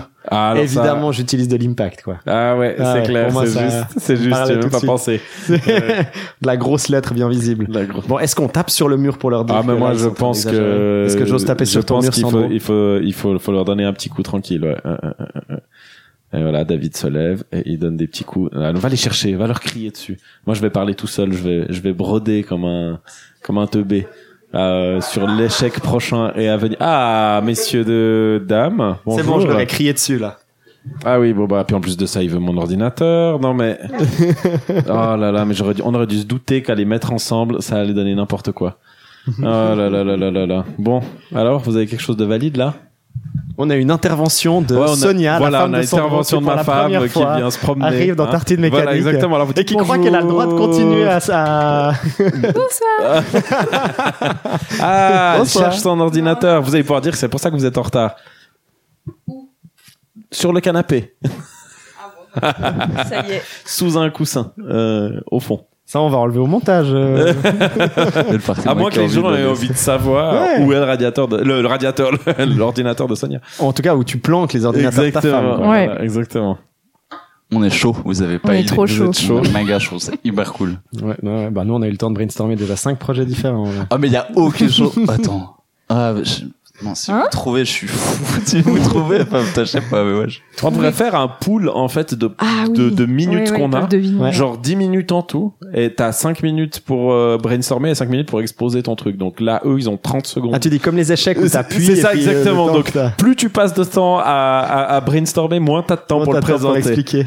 Ah, bon, ça, ça peut arranger alors- ceux qui ont des mauvaises idées. Après, ça ça. fait. Alors, c'est un jeu avec des poulets. Voilà, j'ai plus de temps. Non, mais vas-y, on fonce. On fonce parce qu'on Mais est chaud. non, vous avez pas besoin de foncer. Ah, Mais non, Non, mais dans le sens on est, on est méga votre motivé. passion dans non, le mais micro. On, ouais, a on envie est de vous vraiment méga motivé. Allez. Coach Spirit. Ça, c'est le titre donc. Coach Spirit. Non, c'était pas. Non, je suis débile. Déjà, ils Non, sont pas d'accord. On rien. pas d'accord à ce Excuse-moi. stade-là, ça Non. promet. Non, non, c'est moi qui dis des bêtises. C'est comme tu veux. Non, si t'avais raison, c'est Forge Spirit. Forge. Parce Donc, que vous avez coup- passé 9 minutes à décider du titre, bien Ouais, voilà, c'est fini. Et du coup, tout le reste, c'est pour vous. Mais attends, j'explique juste le, le truc de base. Je te laisse reprendre après. Forge Spirit. C'est euh, du coup il y avait quand t'as dit fonte, il y avait deux choses sur lesquelles on a, enfin il y a un premier truc qu'on a dû décider, c'était fonte euh, en anglais. Est-ce que c'était la police typographique Ah. ou est-ce que c'était la fonte des métaux Ah, Du coup, nous, on E. Ah, là, oula. Voilà. En plus, ils en ont trouvé un troisième. Voilà, un, tra- un troisième. Ah, Ah. Ouais. ok. Bah nous on est parti sur l'idée de la fonte des métaux, Génial. mais sauf que en fait ce qu'on a voulu retenir dans la fonte, c'était la transformation d'un d'un objet à la base qui se liquéfie, puis ensuite on peut en faire quelque chose d'autre. On est plus resté sur la transformation, et du coup on voulait pas fondre un truc Encore qui était fondre dans l'idée de l'action de faire Fondre, ouais, Exactement. fondre. Exactement. Et du coup, à partir de ce moment-là, on s'est dit, tous les trucs qui nous sont venus à l'esprit, c'était des choses qui étaient solide. On s'est dit, eh, si on allait chercher du côté de l'abstrait, ou quelque chose, et du coup, on a parlé de la fonte des émotions. Et ça, c'est. et Oh là là. Quand, là quand, là quand là t'as Marion et Vutraire qui disent Eh, si pas on allait ça, chercher hein du côté de l'abstrait, tu sais que Bah tu ouais, pars, ouais. mais Non, je sais que c'est déjà non tangible. Et donc, quand Alors ils là- disent qu'ils vont volontairement chercher du côté de l'abstrait, là, là, tu, ah, là, t'as peur, là, tu te Ah là là, ça sent bon. Allez, vas-y, on Tu va. vas voir, c'est vraiment bien. Rêver. Non, non, mais c'est vraiment cool. Le décor est mis en Donc, plus. faire génial. fondre des émotions. Ok. Du Ah, coup, c'est pas le décorum qui me fait peur, hein. C'est- c'est- vas-y. Imaginez-vous à l'entrée d'un donjon. Vous êtes un peu en retrait, il y a un petit campement. Et euh, en gros, vous allez jouer un PNJ, un forgeron des émotions. Et en gros, il y a des héros qui vont venir vous voir. Et euh, au lieu de vous acheter des armes, vous acheter des sorts, etc., ils vont juste venir vous parler de vos pro- de leurs problèmes, de leurs problèmes. Et vous allez devoir, euh, eh ben, les motiver. Voilà, les coacher, le- leur donner euh, la punchline ultime pour qu'ils aillent, euh, pour qu'ils retrouvent euh, leur, euh, ouais, je sais pas, leur entrain, euh, leur, euh, leur, leur envie, punch. leur envie de se battre, tu sais. C'est ça, Ouais. et qu'ils aillent euh, affronter euh, bah, ce qu'il y a dans le donjon. Voilà. C'est un jeu numérique ou c'est un jeu euh, Ouais. euh, de Un jeu table de table, Ou un jeu de rôle. euh, Une installation. Ça pourrait être un jeu de rôle, ça pourrait un- être un jeu Ça d'ambiance. pourrait être un jeu de rôle. Clairement. Après, nous, du Euh, coup, pour la, on était parti là, genre, sur l'idée qu'il y avait, donc c'était un jeu très textuel, Mhm. mais euh, le twist qu'on trouvait intéressant, c'est, euh, c'était que du coup, on avait quand même un peu une, espèce de rôle de psy. Euh, C'est-à-dire Voilà. que les Bah ouais. personnages, ils allaient nous, raconter un- une certaine histoire. Nous, on a aussi des possibilités au début de leur texte pour les aiguiller par rapport à certaines problématiques ou développer une partie de Est-ce que l'histoire. leurs émotions, tu vas les chercher dans le texte? Justement. Oui. Est-ce que c'est un truc que tu cliques et que tu glisses Alors, ce qu'on pensait faire, C'est un mot que tu glisses et que dans ta forge, en. Si tu veux, c'est à la fin de- du texte qui s'est affiché. Il y a plusieurs, euh, il y a plusieurs mots qui apparaissent Ouais. Ouais. et qui sont un peu des émotions, des sentiments. Il peut y avoir plusieurs choses dans leur discours. Il peut y avoir de la colère, de la Donc là, on est frustration, de la vengeance. numérique pour le coup. ouais. Ouais, Oui, ouais. alors, on c'est vrai qu'on est. Mais Oui, après, non, je pense mais- que c'est drôle d'explorer aussi un autre truc. C'est vrai qu'on est parti direct Vous êtes partez sur une franchise, j'ai bien compris. Bah direct quoi. Euh, Transmédia. Avec un film, avec un, film, avec clip, avec une musique un de Linkin clip. Park, enfin un truc de ouf, tu vois. Le joueur euh, préféré dedans. Ça, Sandro, il tout de suite. là. Mmh. Les projets de franchise. Et mais du coup, pour faire le lien avec l'idée de la fonte, c'est que euh, on voulait que ensuite, puis aussi parce qu'il y avait un truc de progression. Fonte des neiges, pardon. c'est que on, il, il fallait, Silence. il fallait prendre euh, euh, deux ou plusieurs émotions si on n'est pas certain dessus. Puis en fait en fait les mixer ensemble pour qu'il en germe quelque chose d'autre. Se et on voulait qu'il y ait un truc un peu didactique pour le personnage pour le joueur. C'était de dire que quand il y a des choses négatives qui se passent enfin dans, dans l'histoire que les personnes que les, les héros vont y revenir il y a des trucs assez euh, qui, qui peuvent être un peu pénibles ou quoi que ce soit. Bah, le fait de les mélanger euh, de les mélanger ensemble ou de les faire fondre de les transformer pouvait émerger un truc qui était positif et puis après, toi, on a parlé de l'aspect progression. Ouais. Que je trouvais qu'il était aussi hyper sympa. Bah, en gros, oui, euh, plus tu discutes avec ces gens-là, plus euh, tu te forges des outils. Ça pourrait être même matérialisé, je sais pas, par des cartes, quoi, euh, que en gros tu peux utiliser pour euh, les remotiver. Mais en même temps, pour créer de la difficulté, peut-être que euh, faut pas non plus leur parler pendant mille ans. Genre plus tu parles, plus euh, peut-être, je sais pas, ils se découragent. Du coup, faut poser les bonnes questions Ouais, ou faudrait pour les aussi- orienter facilement. Ou alors il pourrait y avoir aussi une notion de danger où tu peux modifier qu'une Oui. fois chaque émotion et des fois tu te plantes dans ta ça. combinaison et donc tu les envoies avec euh, un traumatisme d'enfance euh, ou un truc Affronter le méga dragon de fin de donjon, puis il va revenir, mais il va lui manquer ou, deux euh, jambes, quoi. Il va ou un nécromancien qui est capable de prendre la forme de leur papa. euh, Voilà. Ah ouais, ouais, hyper bien, ouais. enfin, voilà. Mais du coup, t'as des objectifs. C'est toi qui leur assignes euh, où ils vont ou pas? Non, c'est ça qu'on trouvait drôle, c'est que tu sois vraiment un PNG. Donc du coup, t'es, euh, les gars ils débarquent, ils ont une mission bien propre et toi tu dois essayer de capter euh, ce que tu vas leur dire sera le plus utile par Ouais, rapport à leur ça. mission. Ah d'accord, ok. Tu, ok, tu, tu, tu vas les préparer à la mission. Ouais. Voilà. Ok. Et donc ça peut être des fois des trucs un peu difficiles où pour le coup tu te rends compte que c'est limite une mission suicide ou j'en sais rien puis tu dois les préparer à les sacrifier quoi. Pourquoi pas, ouais. Genre les types ils arrivent et ils disent voilà je dois me faire péter au milieu du donjon pour détruire euh, cette base euh, d'insectes ou je sais pas quoi. euh. On y a. Mm. Puis en gros ils, ils viennent super guillerets puis toi tu dois les méga déprimer pour qu'ils soient prêts à, à lâcher leur vie quoi. Ou alors tu- très glauque. Hein, J'avais pas pensé à ça, mais c'est Mais du intéressant coup, la t'as notion même- de kamikaze. Et t'as même des choix moraux qui se mettent en place. Est-ce que je vais lui dire ou pas? Ouais. Moi, je vais arriver avec mon côté systémique chiant. Bah oui, mais... Vas-y, vas-y, vas-y. Euh, mais je suis désolé, mais moi, ça me ferait. Enfin, je... comment est-ce que enfin, dans l'autre sens, je vois très bien en me disant j'ai un type qui vient. En discutant avec lui, j'apprends à comprendre qui il est. Mm. Un peu mécanique euh, des Shin Megami Tensei pour ceux qui connaissent. Avec cette idée, tu dois connaître ou même le dernier personnage Bah, fait ça aussi. ouais, ouais. Euh, connaître les démons et pour pouvoir savoir comment les mettre de ton côté. Un peu ce côté, tu, ils viennent, ils te parlent, t'as un dia- dialogue avec eux avec plusieurs réponses, etc. Puis tu t'approfondis le dialogue et en connaissant, en comprenant qu'est-ce qu'ils ont vécu, qui ils sont et avec les indices que t'as eu en parlant avec eux, tu dois leur assigner un- une mission qui leur correspond. Et si c'est pas le cas, ben ils peuvent claquer, ils peuvent, euh, ils peuvent euh, ou alors revenir avec d'autres traumatismes et, euh, et peut-être tu les as plus pour certaines missions. Enfin plutôt, enfin je verrais une gestion comme ça Mhm. qui pour moi en tout cas en- serait plus facile à mettre en place que là j'aurais peur de d'avoir quelque chose narrativement cool mais qui au niveau des systèmes j'ai j'ai de la peine à voir comment le vôtre clique en fait euh, comment euh, Alors, moi, il y a Bah, pourrait y avoir des spécialités. euh, par exemple, euh, le coach euh, kamikaze, sa mission ce serait de- d'envoyer le plus de gars. ouais.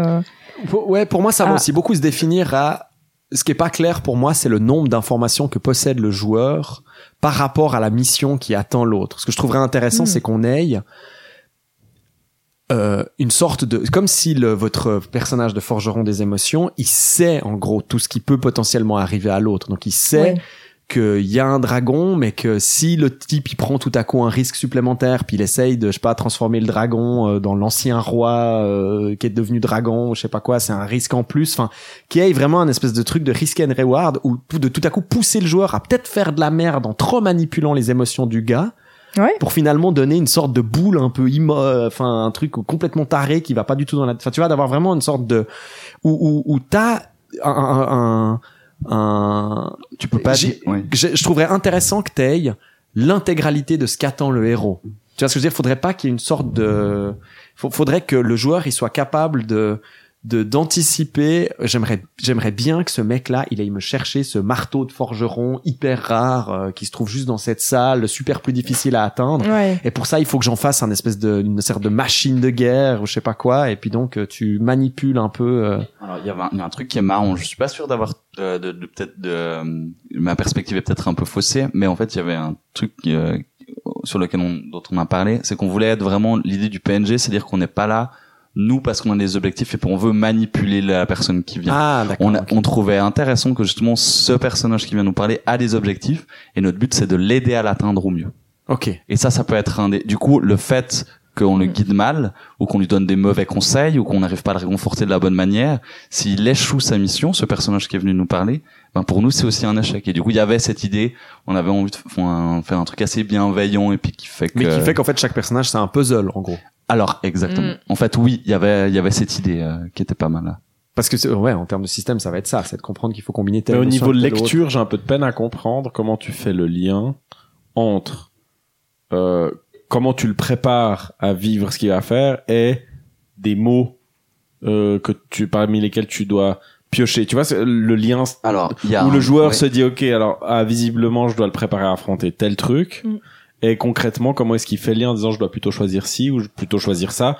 Et surtout que ce soit suffisamment peu, enfin, que ce sûr. soit pas évident en disant ah oui ok bah là il a besoin de courage donc je Bah, vais lui donner du non, courage. tu non, vois. alors- Est-ce que est-ce que c'est un truc genre dans ma tête, euh, genre j'imagine genre tout à coup il se met à, à- c'est peut-être le dernier feu de camp avant qu'il rentre dans le donjon, tu vois, puis il se met à te parler euh, de la compagne euh, qu'il a perdue récemment et qui ou je sais pas ou des problèmes de couple qu'il a et autres, puis tu vois que t'as pas envie qu'il t'as pas envie qu'il reste là-dessus parce que tu vois que ça pourrait être un problème à sa mission, puis donc en gros t'es une sorte de t'es une sorte de bah pour le coup c'est assez glauque quoi c'est c'est c'est très remember me euh, enfin, Bah, en tu fait, lui ouais. enlèves cette émotion et ce souvenir quoi tu dis bah non c'est cette euh, culpabilité ciao bonne je te l'enlève quoi Ou tu couches avec lui pour qu'il pense plus à sa femme.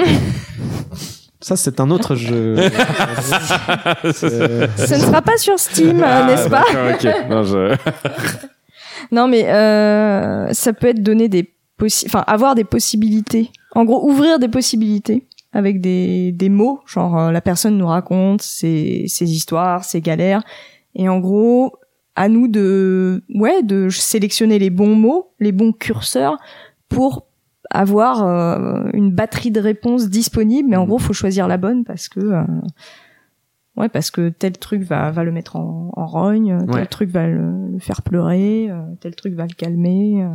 Je pense qu'il y a une piste qui a- que, euh, à laquelle euh, j'avais déjà un peu joué. Je me souviens évidemment plus du titre et j'en suis navré. C'est une espèce de point and click où tu joues un barista dans un monde futuriste et ça parle beaucoup du transhumanisme. Oui, euh, Valha- Valhalla Non, ça c'est non, c'est pas un Ah, barista, c'est un récent. C'est très récent. C'est un barman. barman. ouais. Ouais, un barman.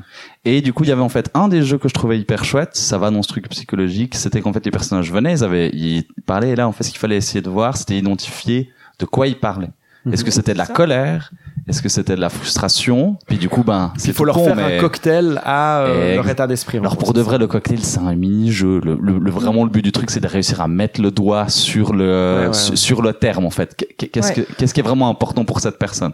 Et c'était drôle parce que aussi dans l'esthétique des personnages, comme ils étaient posés, même si c'est du pixel art, il y avait un peu une espèce de petit langage non verbal qui était hyper intéressant, tu vois, Mhm. et que je trouvais fun. Et ça, Bah, j'avoue que c'est une piste que j'aime. Moi, ce que je, trouverais je trouverais très cool dans votre idée, c'est si on va vraiment en mode euh, YOLO. on quitte un peu le côté systémique et puis euh, parce que effectivement, je pense que c'est une idée qui fonctionnerait assez bien en jeu de rôle, par exemple. Pour tout le côté, on a accueilli Aussi, Manuel ouais. Bedouet, je pense que c'est un truc qui trouverait assez intéressant, À une fond. espèce de jeu à deux joueurs euh, et tout.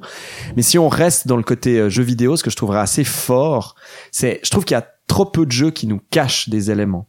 Et ce que je trouverais fort, c'est que on n'est pas le on n'est pas le PNJ pour le coup ça veut un peu rien dire un PNJ parce qu'en fait on est joueur donc on n'est Oui, pas oui. Oui, joueur, ouais, mais, ouais. euh, voilà on n'est pas le héros, quoi. on n'est pas ouais ouais c'est ça et donc comme on l'est pas on n'attend pas non plus le héros à la sortie de la grotte où on n'a aucune idée ou la l'héros ou l'héroïne euh, on n'a aucune idée pour le coup euh, de la quête et ce que je trouvais hyper fort c'est qu'on l'envoie en se disant euh, enfin on n'a pas une sorte de on, on- on a le résultat de nos décisions que dans ce que nous disent les personnages Ouais, qui viennent nous voir ça, après. beaucoup. Tout à Ouais, fait. ouais, où ils nous disent ça fait trois mois que j'ai plus entendu parler de lui Ouais. euh, euh, enfin tu vois puis tout à coup on doit potentiellement résoudre enfin aider Ouais. peut-être son compagnon ou sa compagne et on a accès à elle que parce qu'on a foiré il y a quatre personnages euh, ce personnage là et donc on, on- à ce moment-là on réalise qu'en fait il est mort dans le donjon et qu'on a mal géré cette séquence là et autres Attends, tu vois, même les feedbacks des conséquences, enfin des choix. bah moi je trouverais Ah ouais. je trouverais Si tu même- donnes des mauvais conseils, full narratif je trouverais hyper bien Mm. qu'on sache pas on Ah, sache j'avoue. que dans la narration des Ouais. personnages d'après ce qui s'est passé avec les gars qu'on Il y a pas de raison d'avoir de conditions d'échec en fait.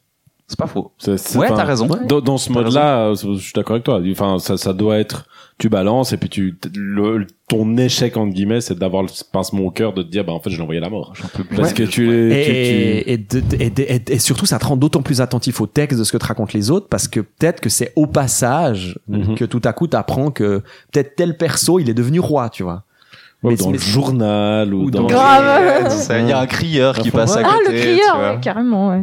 Et, Ouais, euh, j'aime bien les du journal. aussi. ou- et puis, puis systématiquement, t'es au coin du feu, t'es ce forgeron euh, ou ce cuisinier ou je sais pas quoi euh, Mm. devant cette grotte, et puis euh, ben voilà quoi. Enfin, quelqu'un trouve- qui essaye de venir te buter soudainement parce qu'il veut, pourquoi. parce qu'il a, il a appris que c'est lié à toi puis qu'il veut Ouais. te manger. Enfin, ouais, il y aurait un truc effectivement très, euh, bah, dans, voilà, narrative design plutôt. Et pour euh, moi, de pas hésiter cool, à ouais. cacher aux joueurs pendant longtemps les, les éléments, quoi. Pas, pas que ce soit, le- tu vois, genre que ça, il faut que ce soit potentiellement trois personnages après ou quatre Mhm. personnages après que t'as Mhm. l'information sur le premier. Après, tu peux imaginer un truc qui se construit petit à petit. L'information sur le premier, elle, elle arrive au deuxième. Ah ouais. Puis après, Ouais. tu prolonges euh, l'histoire générale, quoi. Ouais. Dans ce genre de, dans ce genre de enfin, de non-système, mais t'es obligé au, au tout début de faire comprendre aux joueurs que oui, chaque sera quand même une importance et puis il y aura des répercussions.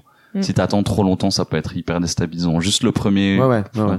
Mais je suis, mais je suis d'accord, l'idée qu'à certains moments, ça peut durer. Enfin, je pensais euh, notamment à Papers, Please euh, de, de Lucas Ah, mais complètement. Bah oui, à fond. Complètement. ouais. Et En fait. un des personnages qui est très fort, c'est ce personnage qui retente à chaque fois. Ouais, ouais, oh là là. C'est génial. Qui- qui- ouais, on mais tu, tu développes une sorte de relation horrible avec lui Ouais. parce que tu le refuses, tu le refuses et à chaque Le fois tu ne peux pas l'accepter parce qu'il est tellement, il Mm. est tellement hors des règles et tout. Mm. Et tu vois que ça devient de pire en pire sa situation et tout. Je ce que ça, j'ai pas fait parce que je sais qu'il y a beaucoup de fins différentes. Ah, donc, donc pour préciser aux, aux auditeurs, c'est un jeu où on joue un garde frontière et on doit accepter ou pas des gens qui, Exactement, qui veulent passer la frontière. qui veulent passer Génial. la frontière. Et, il y a, et là, Et d'ailleurs, il y a un petit son un prochain jeu, Ouais. Lucas Pope, je, le- je le lance ici, tu vas être content d'apprendre qu'il va le sortir tout bientôt. Ah oui, j'ai vu qu'il il a terminé Return to parlé. Obra Dinn. ouais. Ah, cool. Mais Voilà, euh, en parlant de conditions d'échec, on pourrait, on pourrait obtenir, euh, je sais pas, de l'argent ou quoi euh, à chaque conseil. Et Mais- genre, si on conseille mal. euh, Mais moi, en fait, je suis assez. Alors dans mon dans mon truc, je suis assez. Euh, je, serais- je préfère un truc hyper entier en fait, Ouais. où, où quand tu pars dans une narration interactive, ben, fais le full, essaye pas de faire un jeu quoi. Mm. Enfin, tu, tu- moi, je trouve ça cool Mm. de, de de dire ben non, c'est c'est ça, c'est c'est de la narration interactive. Je pense ça comme ça et c'est génial. Et alors que juste mettre tu vois un petit système dedans pour le mettre pour justifier quelque chose de c'est pour ça que quand t'as dit euh, effectivement mais pas euh, le retour doit se faire à travers le village etc et qu'au Mm. final il y ait jamais de condition d'échec je trouve que ça va hyper bien avec la direction où, où vous voulez aller en fait euh, qui me paraît Ou alors après, plus personne vient te voir, tu deviens un paria dans le Ouais, mais camp, ça, tu ça sais. ça c'est une fin géniale. Ouais. Il se passe rien. plus personne vient vous parler. mais quoi. du coup tu devrais presque dur, être un peu le, le vieux sage du village c'est ça, quoi ce le vieux côté sage un peu le vieux sage que tout le monde vient consulter quoi C'est ça. Puis tu peux te retrouver avec un village où il y a plus personne Mais c'est ça, la désertification, conseils, quoi. des conseils de merde. tout le monde claque euh, où ça devient une espèce de guerre civile Bon, bah, c'est bon. On le fait quand, ce jeu, euh, Vutraire ça fait hyper envie à part ça d'avoir vraiment ce côté où mais même qui- les gens On viennent même pas forcément parce qu'ils doivent faire des missions mais ils viennent parler des problèmes Mais avec ouais. son homme ou sa femme Mais En- c'est ça. avec des, des, des tâches de tous les enfin tu vois des trucs de tous les jours puis tu dois les conseiller parce que c'est ton rôle en tant que vieux sage du village puis tu regardes les effets c'est génial J'aimerais bien qu'il y ait un personnage qui soit le héros Kevin débile qui vient qui parle en langage SMS et puis en fait c'est pas grave là où tu l'envoies. tu sais. Il retombe sur ses pattes. Ouais, c'est ça, c'est parce qu'il est jeune. Ouais, puis- ou alors la réalisation horrible que comme c'est un personnage dont tout le monde s'en fiche, qui a aucun contact, bah évidemment, t'as personne qui va te parler de lui après, donc tu sais Ah, pas ouais, s'il a tu sais ouais, pas si- ouais. t'as aucune nouvelle de lui Euh, Juste voilà. l'absence totale Moi, je trouve assez fort cette idée d'accepter l'absence de recite ou pas. T'as as manipulé la personne, puis t'as quand même des feedbacks directs de est-ce qu'elle se sent mieux, est-ce qu'elle est plus Mm. courageuse, est-ce que t'auras quand même, tu vois, ces feedbacks dans ce qu'ils te disent, suivant comment t'as manipulé leurs émotions. Oui, Et c'est un feedback en soi, si tu veux. Mais après, évidemment, de pas savoir comment la quête s'est passée, ça peut être aussi une sorte de, Ouais. cette, cette, Oui. cette- ce vide, quoi, Ah, que tu dois après clair. remplir et tout, qui est intéressant.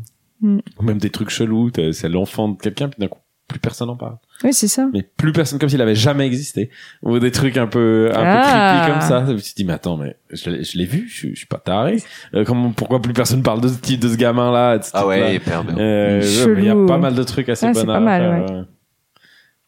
Donc du coup c'est plutôt ouais je trouve ça plutôt sexy en fait plutôt Votre euh, votre concept me fait beaucoup penser à un jeu qui a malheureusement à mon avis pas assez assez de succès qui est qui s'appelle Where the Water Tastes Like Wine. Ah oui. Ah oui, Ah. pas joué. avec Euh, Non, euh, ouais. qui a l'air euh, assez phénoménal. Alors moi j'avoue euh, avoir euh, effectivement joué qu'un un, un petit moment euh, et autres. C'était dans une période où j'avais pas vraiment envie de ce genre de jeu, mais qui est assez incroyable en termes de recherche parce qu'on joue justement quelqu'un au bord d'un feu et il y a des personnages qui viennent nous parler, nous raconter des légendes. Alors c'est d'autant plus génial aussi que c'est il y a tout un travail sur des légendes américaines. Ça se passe Ah. entièrement en Amérique. Il y a un côté très euh, euh, f- euh, Amérique euh, du Dust Bowl quoi très années 15 20 avec euh, toujours des musiques aussi un tout un travail musical qui est vraiment vraiment vraiment très bien Puis t'as des éléments surréalistes ou je t'as confonds beaucoup d'éléments Oui, on est surréalistes d'accord. Ouais, ou t'es- ok. t'as aussi des, des personnages enfin tu sais jamais si ce qui ce qui vient te causer c'est peut-être des anciens euh, enfin il y a un côté très Neil Gaiman justement est-ce que c'est des anciennes fées des anciennes Ouais. puissances surnaturelles mais qui ont pris la forme de paysans Ah. qui viennent discuter ou de, de, de, de, de joueurs ou de gitans qui viennent discuter avec toi puis tu commences à te dire mais qu'est-ce qui est en train de me causer? Pourquoi est-ce qu'il connaît cette histoire? Euh... enfin il y a toute cette espèce de magie autour du feu de camp euh, qui- qui me fait aussi beaucoup penser pour le coup là, là, là, pour- c'est pour ça que je, pour moi dans ma tête quand vous avez raconté votre conseil je pensais enfin votre votre idée je pensais beaucoup à, à feu de camp quoi je trouve qu'il y a une sorte Ouais, de ouais, magie carrément. autour du feu il y a une sorte de magie truc de l'intime, tu sais, Ça crée un espace intime et tout, ouais. il balance ses petits, ses peurs, Ouais. enfin c'est problématique. Et, et ça, je pense effectivement, si tu arrives à, à bien le reproduire dans un espace de jeu visuellement, la, la, la force de la chaleur du feu, moi ça me fait ça me fait aussi beaucoup penser à. Il y avait tout un moment, il y avait ces VHS euh, qui tournaient où je sais pas si vous vous souvenez, vous pouvez les mettre dans votre lecteur VHS, puis ça faisait un feu de cheminée. Ah bah, Ah, il y avait sur euh, VHS? Vous pouviez avoir un feu de cheminée sur votre Sur euh, Netflix, télévision. sur Netflix, t'as ça. Mais non. Si. Même sur Netflix. C'est quoi C'est un économisateur d'écran? C'est un film. euh, Non. En gros, t'as feu de cheminée pendant euh, je sais pas combien d'heures. Si, si, si. Blizzard a fait aussi euh, pour Noël passé, il y avait une un- Ah un ouais sur YouTube, ils ont un feu de cheminée qui dure trois heures et puis en fait il y a des trucs qui se passent en fait. Il y a des, Ah, il y a des petits- ouais. de temps en temps t'as un petit t'as un petit troll ou je non un petit petit lutin qui arrive puis il pose un nouvel Trop élément. bien. Après il pose un autre élément et puis plein de trucs en rapport avec Blizzard et puis mais c'est un feu de cheminée. Ah, c'est excellent. Ouais, parce qu'à l'époque, l'idée de ces VHS, c'était vraiment ça, c'était transformer sa télévision euh, pour créer une sorte d'ambiance Je dans son savais salon. pas que ça euh, datait de la VHS, ce concept. Ah ouais, moi non plus. Il y avait ça, et puis il y avait, euh, peut-être c'était un peu plus tard, un animal qui nettoie ton écran. Ah oui, ouais, en, en ouais. léchant, en le Oui, léchant. ouais. Il y avait un chat ou un chien qui léchait ton écran. Non mais en cassette surtout que tu t'imagines aujourd'hui sur YouTube tu te dis OK parce que Ouais, ça prend En un petit cassette, du coup T'as dit qu'il y a des mecs qui allaient, ils faisaient une cassette, ils devaient imprimer la cassette. Ouais, Ils ouais. devaient la commercialiser dans une boîte pour avoir un putain de chien qui lèche l'intérieur de ton écran, quoi. C'est dingue. Parce qu'à l'époque, est fou. mais parce que. Corrigez-moi, mais je crois qu'à l'époque, il y avait, il y avait aussi besoin, pour le coup, de, de, de VHS qui nettoyait, en fait, ta Oui. bande. Oui, oui. Ah, les DVD, ça existe pour les DVD Donc ils se sont dit, on va Mm. représenter visuellement la fonction Ah. de nettoyage. Non, mais ça, c'est génial. Alors pour le coup, si c'est ça, c'est vraiment assez Ah, ok. brillant. C'est brillant, ouais. Ouais, pour le coup, c'est assez. À vérifier, à vérifier. Peut-être là, je suis en train de donner trop de crédit à des Ouais, gens, grave. aux gens qui ont juste Non. filmé un chien qui un écran. en gros, David lui a dit, il a acheté ses VHS, il était méga content quand il les regardait, ça Ça les nettoie de l'intérieur, c'est fantastique. Non, au contraire, ça vient d'une frustration. Moi, j'ai jamais eu, j'ai jamais eu ces merveilleuses VHS. Mais t'as jamais eu, eh ben, dis Donc c'est un appel aux J'ai auditeurs. jamais pu avoir. euh, j'ai jamais pu Envoyez-les nous. Attention, Voilà. je peux pas faire de speedrun de VHS. euh, Tout est possible. Ceux qui retrouvent, n'hésitez pas à On fait un épisode chien qui lèche l'écran. C'est ça, ah ouais, faire un... où il y a juste, on regarde juste ça, plus personne parle. Ah ouais.